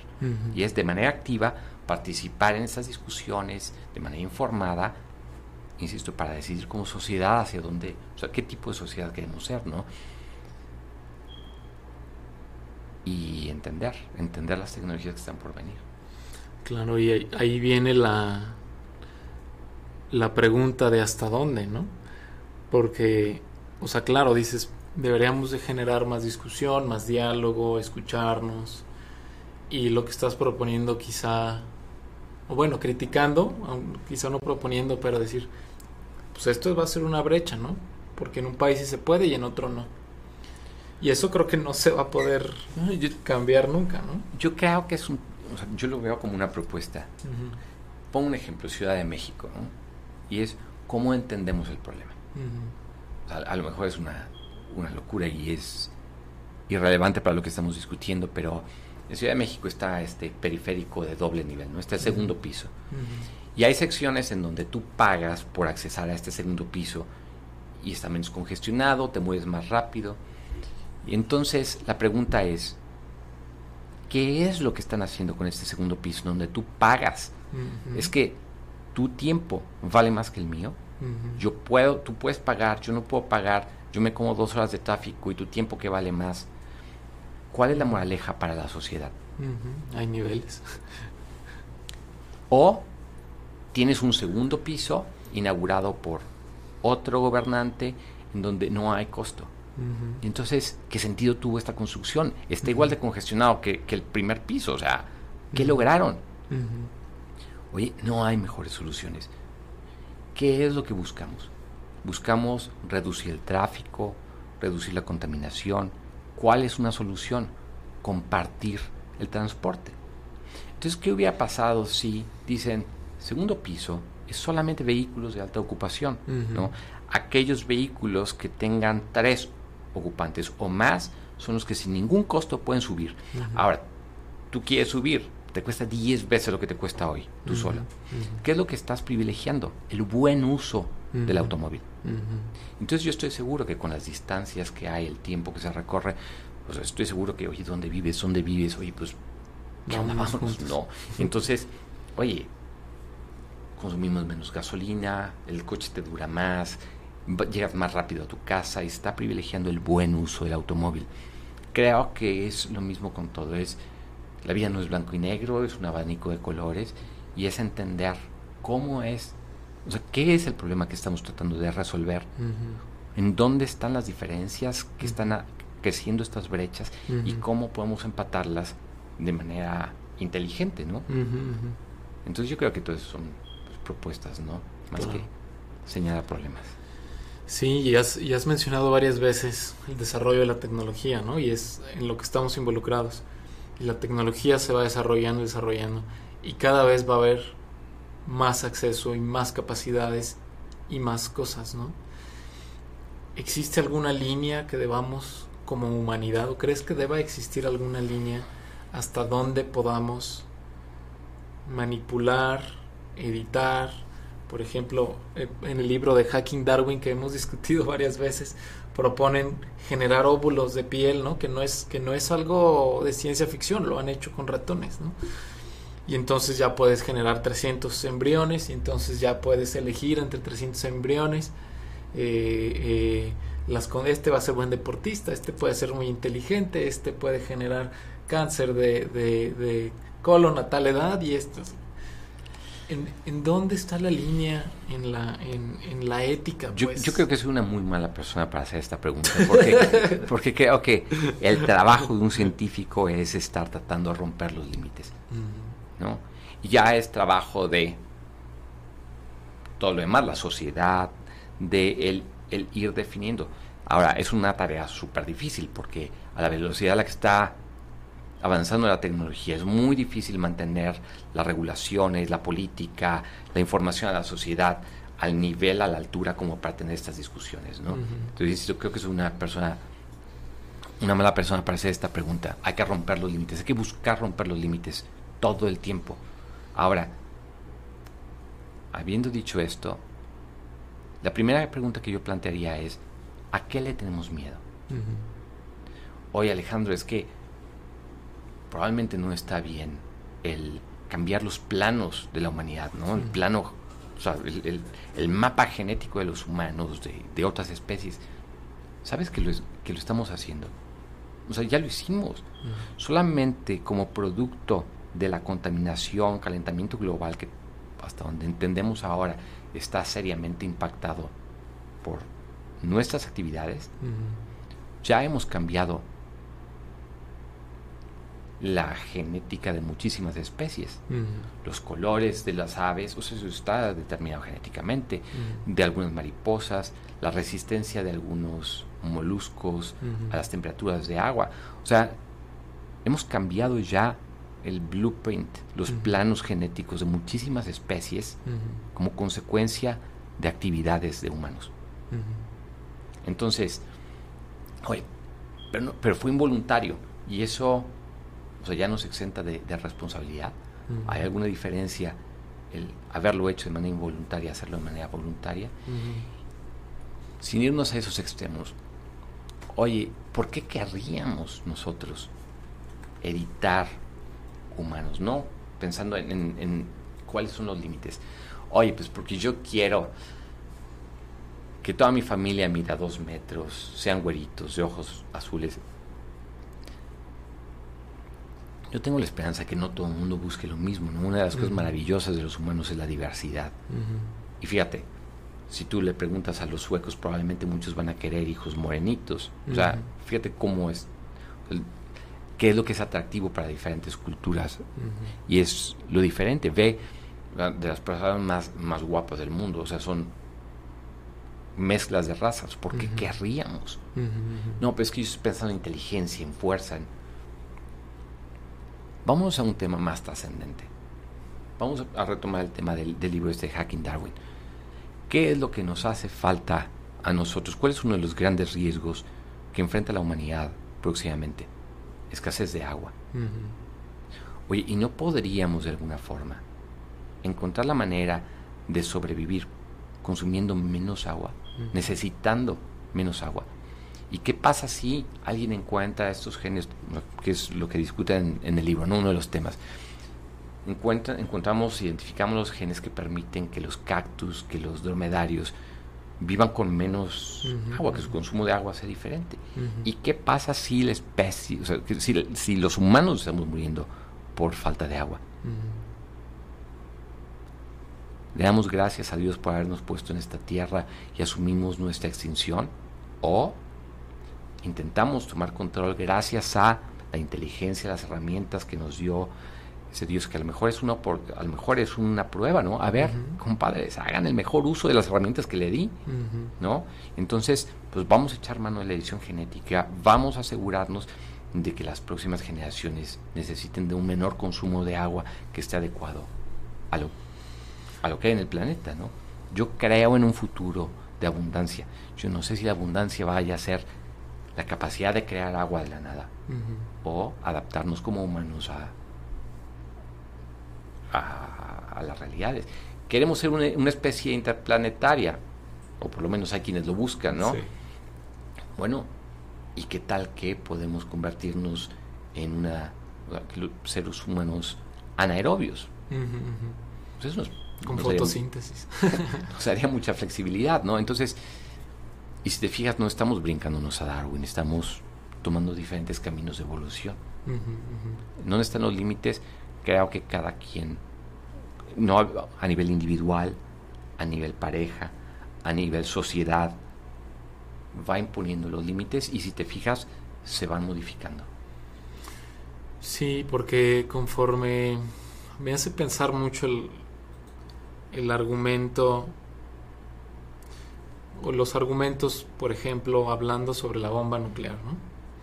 que ahora tantos movimientos generan a nivel mundial en donde, en donde desafortunadamente muchos movimientos y muchas negociaciones internacionales tienen que ver con quién tiene más bombas nucleares o con quién tiene bombas nucleares. Desafortunadamente así se ve y así se vive. El momento en el que decía, decía eh, Pablo que en el momento en el que ellos entregaron las bombas nucleares, eh, Pablo eh, de Ucrania, el momento en el que Ucrania entrega bombas nucleares a Rusia, firmaron su carta de, de invasión. ¿no? Perdieron cualquier capacidad de negociar. Y entonces me hace pensar a mí, reflexionar, ¿qué tanto de veras deberíamos como humanidad de desarrollar tanta tecnología, tantas cosas que después pudieran generar o que generan, digo, no soy, no, no, se pudiera medir pues, pero, pero en comparación, ¿existirá algún límite que como humanos nos deberemos de poner para preservar la humanidad, para hacerla cada vez más justa, en donde, ¿qué tal que creamos tecnología que de veras va a generar un sistema de que va a generar mucha infelicidad, que, va a ampliar más la brecha, que va a generar, etcétera, ¿no? Es que otra de la pregunta es, ¿cuál es el objetivo de todo lo que estamos haciendo, ¿no? Del desarrollo de tecnología, de, la, forma de vivir. Eh, otro libro del que creo que hemos platicado, el de, el de Sapiens. Yo empiezo leyendo los libros por el índice y nunca un libro me había generado un calificativo. O sea, me había despertado y cuando leí eso, le hablé al amigo que me lo regaló y le dije, oye, el índice de este libro es descorazonador. Somos una raza que extermina. Solamente con el índice. Después lees el libro y confirmas que efectivamente el Homo sapiens destruye. La pregunta es si destruye incluso a su propia especie hasta aniquilarla, ¿no? Entonces, creo que ahí es en donde importa mucho el que los gobiernos alineen objetivos. Y es qué es lo que queremos, a dónde vamos, cuál es el propósito de las tecnologías que estamos desarrollando. Y entonces, eso, el ponerle límites, o sea, los científicos van a seguir intentando rompiendo los límites. No es el trabajo de los científicos el buscar en donde le paras, ¿no? Eso es el trabajo de otras, de otras estructuras. Entonces, que estos gobiernos vayan poniendo los límites para ir dirigiendo el desarrollo de estas tecnologías y la humanidad hacia, donde queremos que vayan, ¿no? Eso es en donde yo creo que, que se tiene que poner. Claro, porque digo, las tecnologías pueden ser usadas para bien o para mal. Todo. Yo cuando hablo con mis hijos, les trato de inculcar el concepto de herramientas. El coche es una herramienta. ¿Es bueno o es malo? Pues nos, puede, nos puede facilitar mucho la vida, nos da acceso a muchas cosas. Puede ser un instrumento que facilite momentos alegres. Pero pues también, ¿no? O sea, si me pierdo en la borrachera, manejo, atropello a dos y los mato híjoles, fue una herramienta con gran potencial muy mal usada, el dinero. El dinero es una herramienta, una herramienta que te puede dar libertad, que te puede permitir muchas cosas buenas. Pero pues también puedo usar el dinero como una herramienta destructiva. Y así seguimos la edición genética, la dinamita, la energía nuclear y todo lo que quieras, ¿no? ¿Cómo vislumbras el futuro de la medicina de la reproducción? en el, en el futuro cercano y quizá en el futuro lejano? Creo que la mejor forma de equivocarse es tratar de predecir el futuro, pero yo, yo creo, yo estoy convencido que va a llegar un momento en el que la forma de reproducirnos como humanos va a ser a través de la reproducción asistida. Mm. ¿Por qué querría no hacerlo a través de reproducción asistida si puedo prácticamente eliminar riesgos genéticos. Y de manera inmediata creo que el gran trabajo es hacerlo más accesible. El, hacer la, de la reproducción asistida un modelo escalable, que sea más eficiente, hablando de un menor costo, más cercano a los pacientes, hablo físicamente y también hablo a nivel emocional, más fácil de ser entendido, que dé más bebés y que ofrezca más oportunidades. De manera inmediata es, es eso, que sea más accesible. Más o menos, ¿en qué rangos está el costo de un tratamiento? que yo sé que va a ser mucho más bajo que mantener al bebé. Sí, bueno.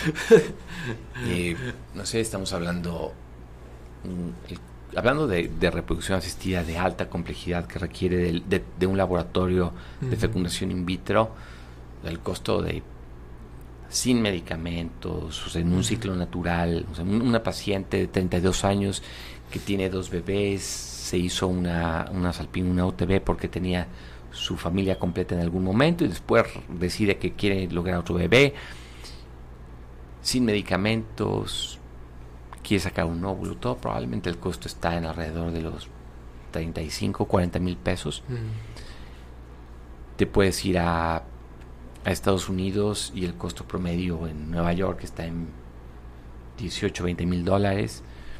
te puedes ir a tecnologías más sofisticadas que involucren reconstrucción celular y el costo se puede ir a los 100 mil dólares. Te puedes ir a tratamientos que involucren a terceras personas como el útero subrogado, donación, que se puede ir a partes del mundo 200 mil dólares. Entonces depende en dónde estás, el tipo de tratamiento que necesitas y al que, y al que quieras tener acceso. El objetivo es que esté en prácticamente todo el mundo en alrededor de mil dólares. Ese es el objetivo. Alrededor de mil dólares. Wow. ¿Y cómo lograrlo? O sea, ¿cómo crees? Porque entiendo. Tecnología. A la hora que llegué al, al, a la clínica y vi el tipo de perfiles que hay, son puros perfiles de alto nivel, puros especialistas en lo que hacen, subespecialistas los médicos, puros embriólogos estudiados, o sea, bien, o sea, pura gente de altísima calidad, los equipos, todo es, todo es carísimo, ¿no? Este, ¿cuál es la mejor manera de hacer esto más accesible? Tecnología, pero elabora más allá. ¿Cuánto tiempo le lleva a un doctor dedicado a reproducción poder vivir de su especialidad?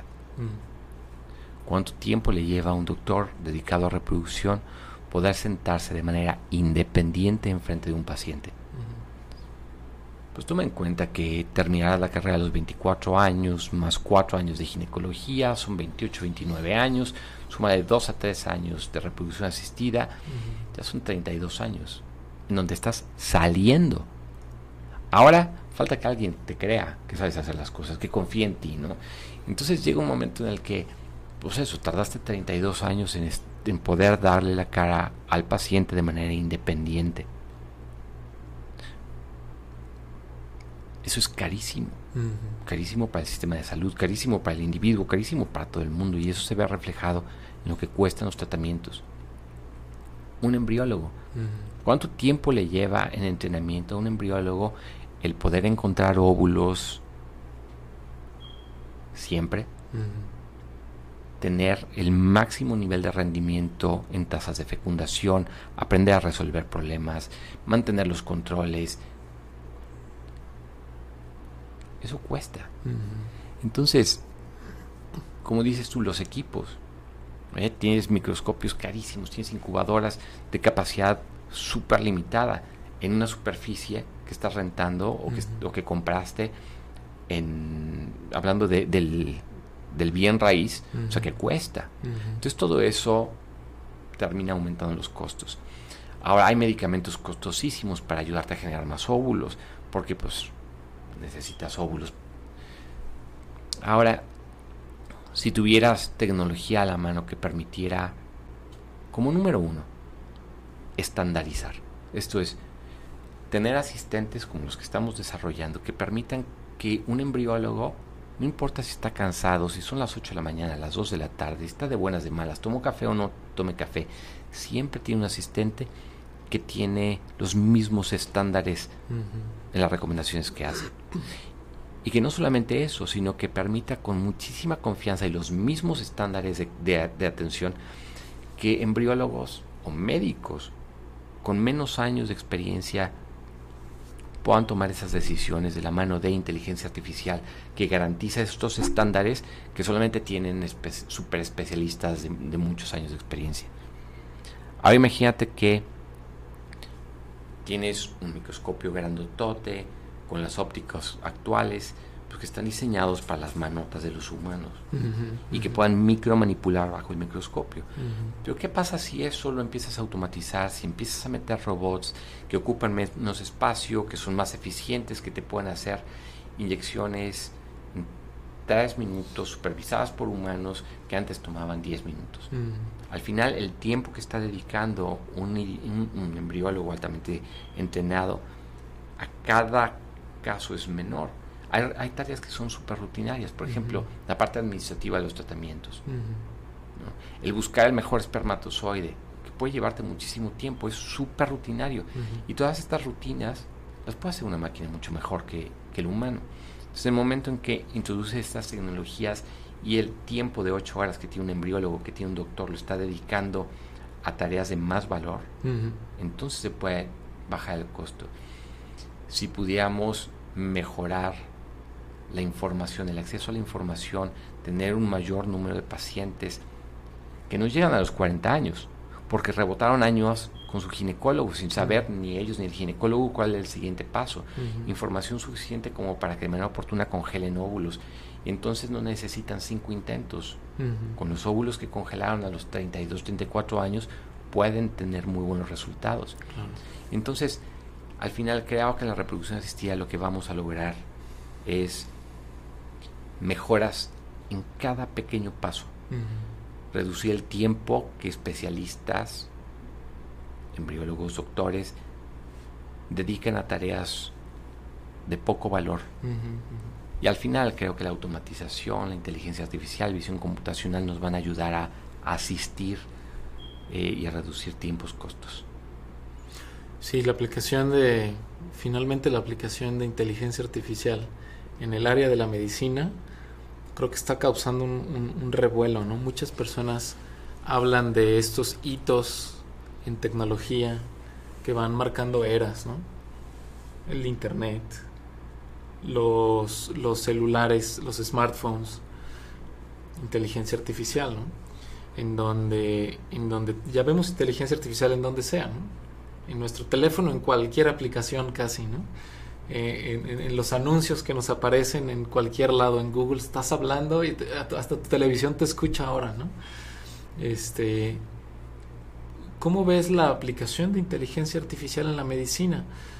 Yo he percibido una resistencia, quizá natural, a cualquier, a cualquier tecnología nueva. Yo mismo decía, no voy a comprar un, smartphone hasta que sea mi, mi última opción, ¿no? Yo fui de aquellos que no quería comprar un, un, smartphone. ¿Por qué? Porque también porque veía a la gente que se la pasaba ahí en lugar de platicar, ¿no? Pero, este, la introducción de este tipo de, de tecnologías en donde, en donde son tan poco entendidas, tan poco interpretables, tan difíciles de, de, entender, oye, pues el, el, algoritmo me dice que, ah, pero yo creo que ve, ¿no? Yo que soy este médico eh, subdivino y que ya sabes cómo son los médicos, ¿verdad? Este, Tenemos ego. Exacto. ¿Cómo va a venir una máquina, un matemático, a decirme o a sugerirme qué hacer, ¿no?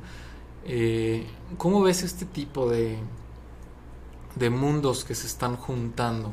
El área de la medicina con el área de la inteligencia artificial.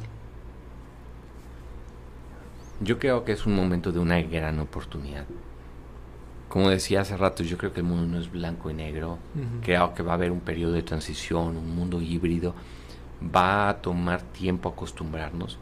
Cuando tú tomas consejo, no confías de manera ciega en el consejo que te dan a menos que sepas de quién viene el consejo, ¿no?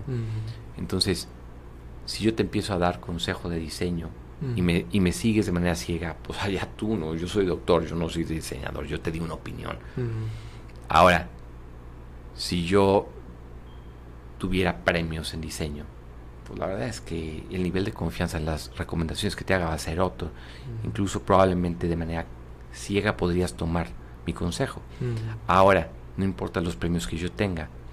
Si tú el día que inauguras tu casa tienes todas las paredes negras y volteas y me reclamas, es, oye, Adolfo, tú me diste carta libre. ¿Por qué no te involucraste de manera activa en decirme cuáles eran tus preferencias? No, porque yo hubiera podido hacer la casa tan bonita en color verde. Entonces, creo que nos hemos tomado de manera muy superficial las capacidades y la influencia que tiene las tecnologías como la inteligencia artificial en nuestras vidas. Prendemos el teléfono, el Waze y chao, ¿no? O sea, seguimos de manera ciega sin pensar dos veces lo que nos dice la computadora.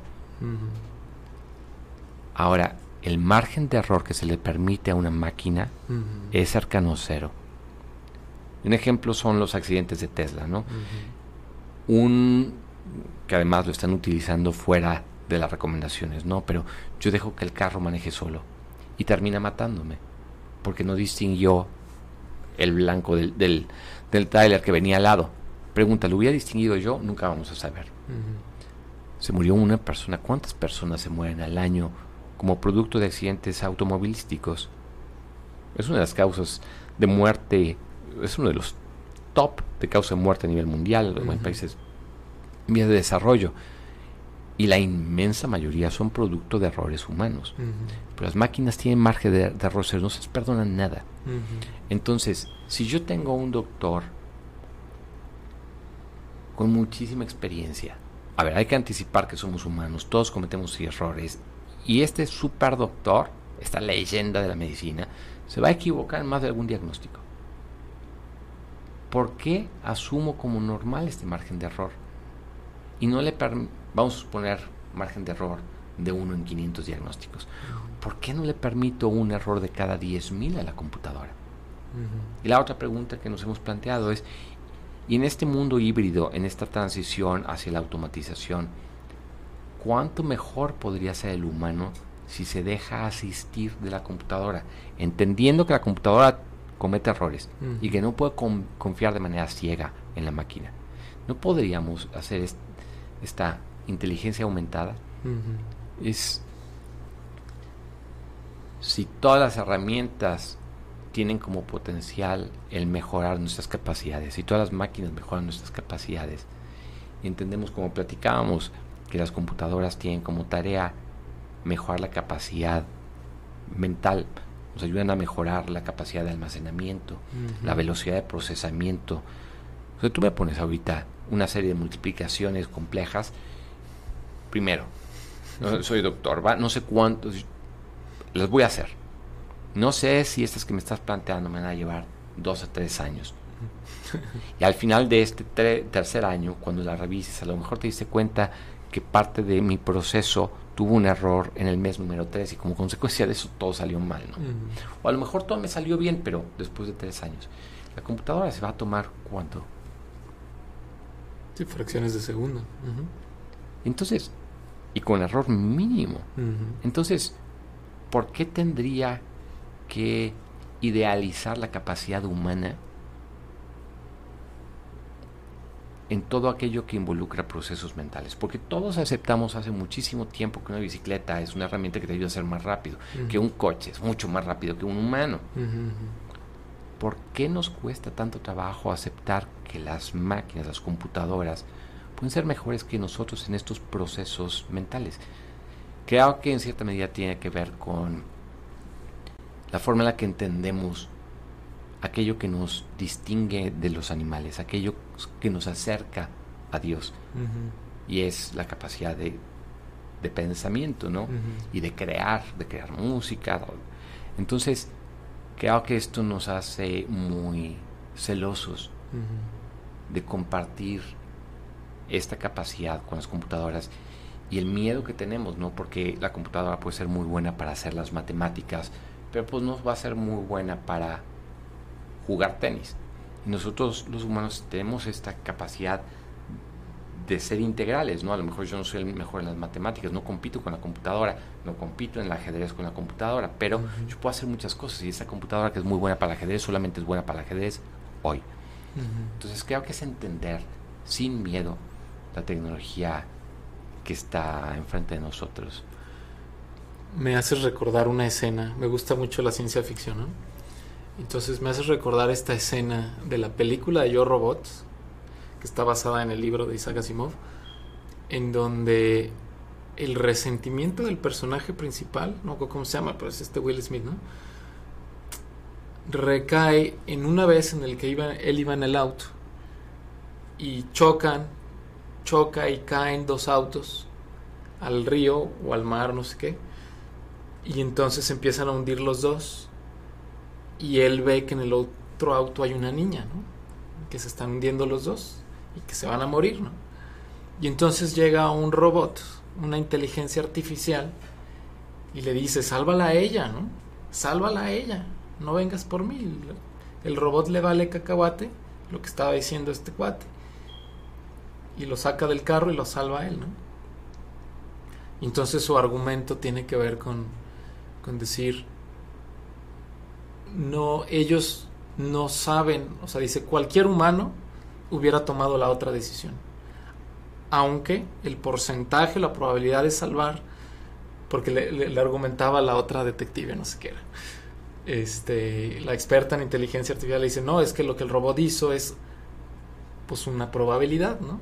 A lo mejor la niña tenía 11% de probabilidades de salvarte, tú tenías el 25%, pues el robot se fue por la, por la que mayor probabilidad tiene, ¿no? Y el otro dice, cualquier humano hubiera tomado la otra decisión, aunque fuera el 11%, ¿no? Y esta idea y este concepto, y ahorita lo que mencionaste decir es que por lo pronto deberían de ser asistentes, ¿no? No tomar la decisión final. Por lo pronto, ¿no? O hasta el momento. Hay un momento en el que los debemos de dejar tomar las decisiones o nosotros como humanos debemos de siempre... Voy a volver a hacer la pregunta con el ejemplo de doctores. ¿Con qué doctor quieres ir tú el día de hoy? ¿Con un doctor que se equivoca en el diagnóstico en una de cada mil veces o con el doctor que se equivoca en el diagnóstico uno de cada diez mil veces? ¿Con quién quieres ir? Sí, pues con el que menos, ¿no? Resulta que el de uno de cada diez mil es una máquina. ¿Todavía prefieres al humano? Entonces yo creo que esto se trata de en qué momento las tecnologías empiezan a ser mejor que los humanos, ¿no? O mejor que la tecnología que es el estándar de oro el día de hoy. Y en ese momento es cuando tendremos que brincar. Entiendo que es súper normal el ser receloso. Volviendo al ejemplo de, la película esta de iRobot que mencionas, vamos a pensar en una situación de desastre, ¿no? Tú estás en un departamento de urgencia como médico, residente, jefe de urgencias, interno, lo que tú quieras. Y te llegan X cantidad de, de, lesionados como producto de un terremoto. En el momento, tú tienes que tomar decisiones. Y hace mucho tiempo, para eso fuiste entrenado. Entiendes que no eres Dios que no puedes salvar a todos y que lo que tienes que hacer es hacer el mejor uso de los recursos que tienes en ese momento, recursos materiales, recursos humanos y la posibilidad de vivir, ¿no?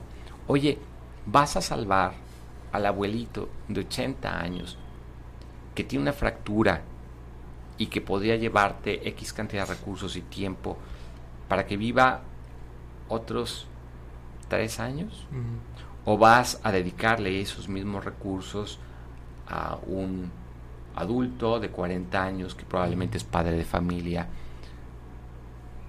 Si quieres criticar, puedes criticar que estás jugando a ser Dios.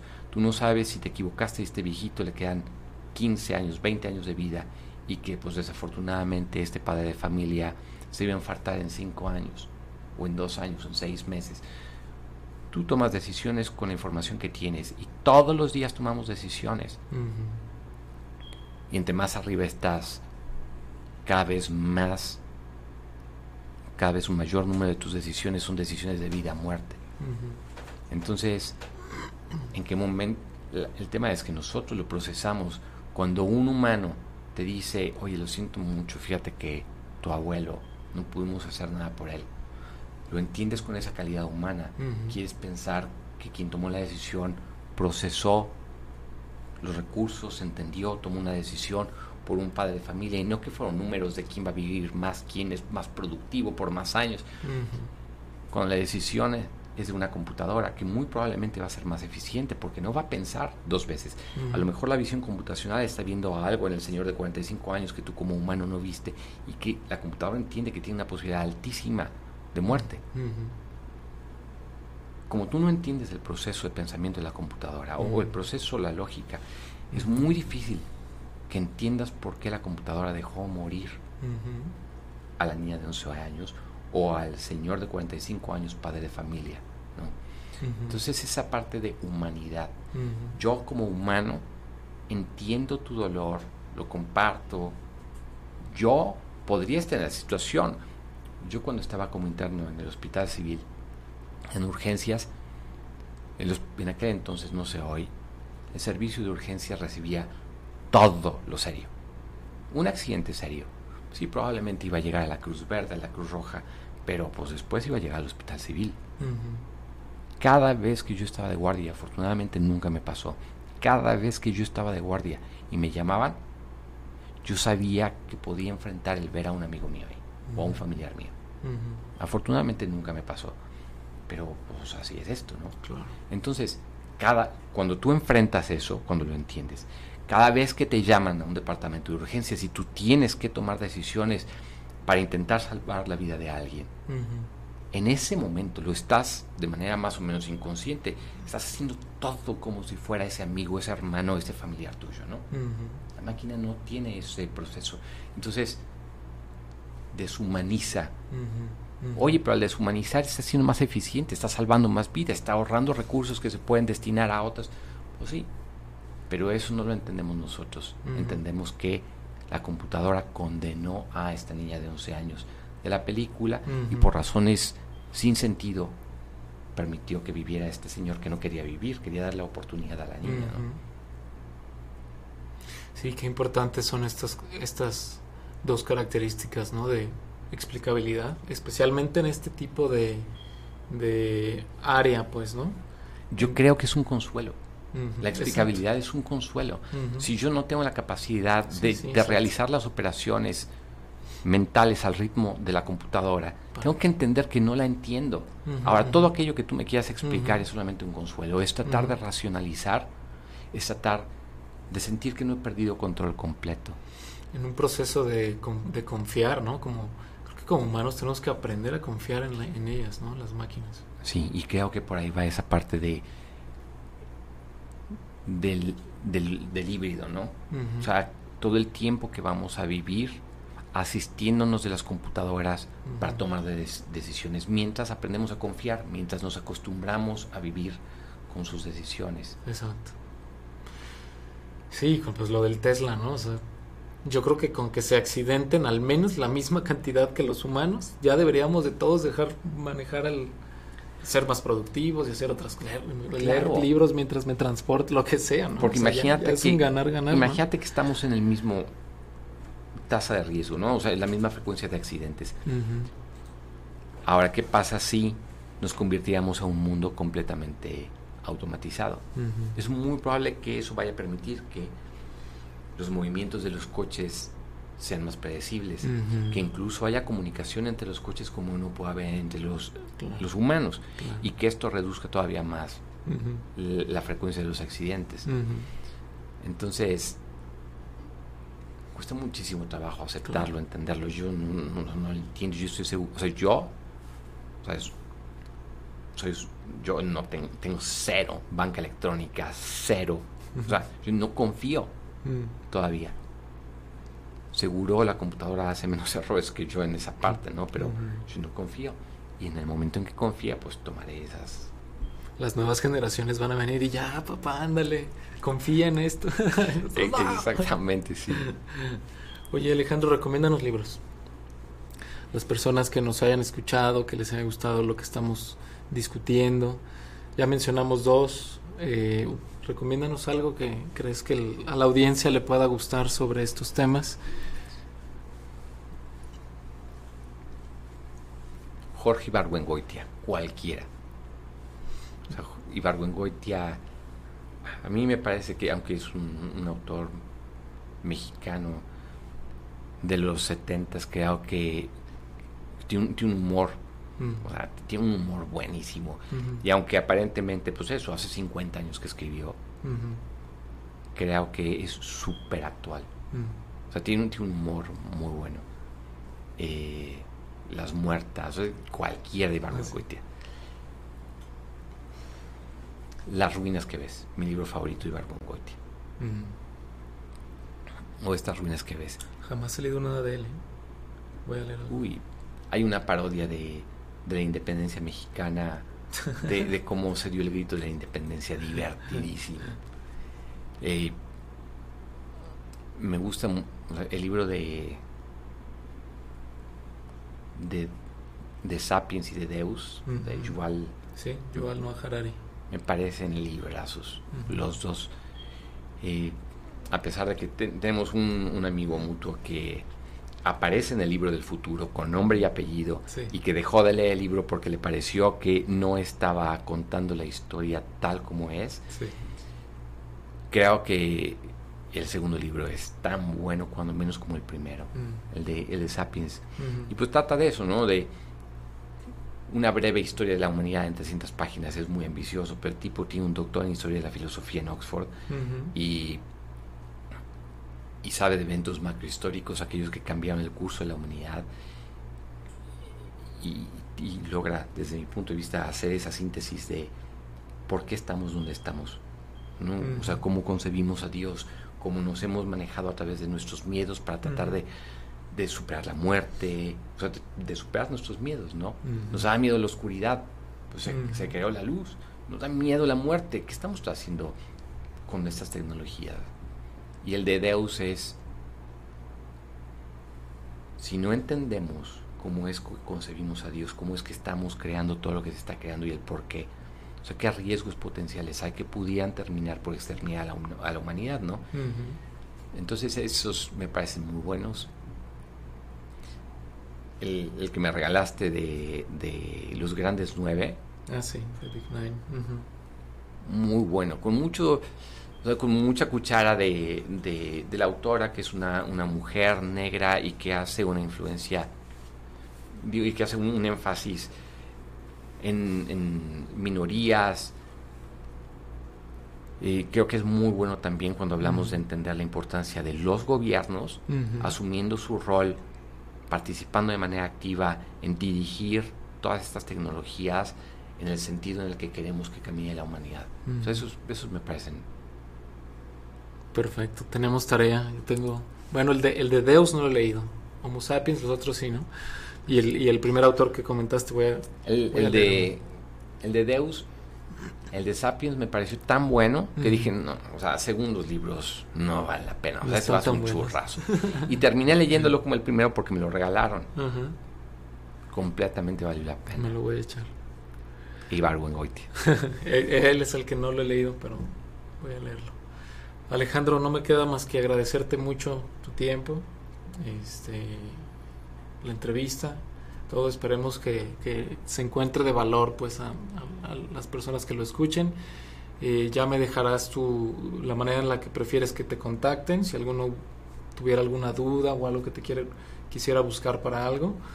Este, pues nada, muchas gracias. Ojalá lo, lo repitamos con otros temas porque no se nos acaban los temas de, platicar y de cotorrear muchas cosas que también eh, quizá pudiéramos profundizar más o lo que sea, pero a lo mejor ya en otra ocasión. Eh, muchísimas gracias, gracias Alfo, muy a gusto la plática y... Como siempre. Gracias. Gracias a ti.